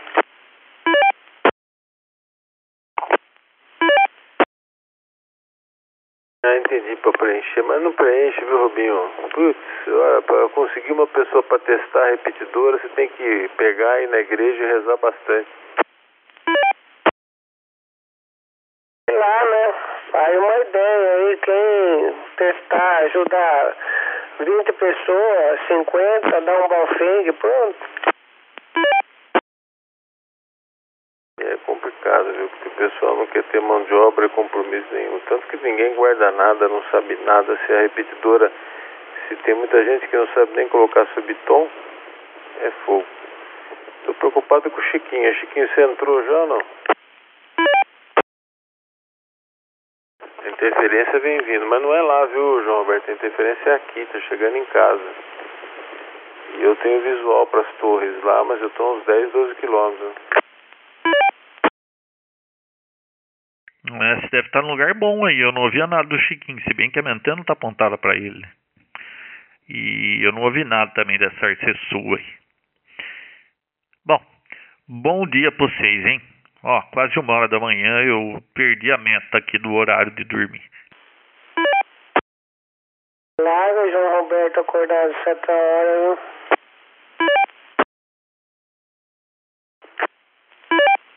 Essa RCSU deve estar com um subtom, porque chega fortíssimo, porque não está acionando. Eu vou dar, esperar um pouquinho para ver se ela fala aí. É, eu vou ficar na escuta aqui. Então tá bom. Ô, Rubinho, um abraço pra você. Eu mandei pra você a foto. aí Amanhã você confere lá com, com, é, com o Cia. E fala assim pra ele que é Cia portuguesa, viu? Ele vai entender. Ó, pode um formulário que você queira, eu vou jogar pro povo que eu tenho aqui só pra título de curiosidade. É, a turma põe aí, sei lá, cidade, né? Que queira pôr indicativo. Você põe lá quadradinho 810, 830, 800 blá blá blá, todas as repetidoras. E quem sabe, eles põem lá o sinal que tá chegando de recepção e transmissão. Não custa nada. Se depender, o que eu puder ajudar, tô aí. Falou, Bitch. Depois eu mando as informações pra você. Obrigado pela ideia e pela sugestão. Sempre bem-vinda, viu? Boa noite, Fábio, João, Chiquinho e a todos aí. Até mais, também vou dormir.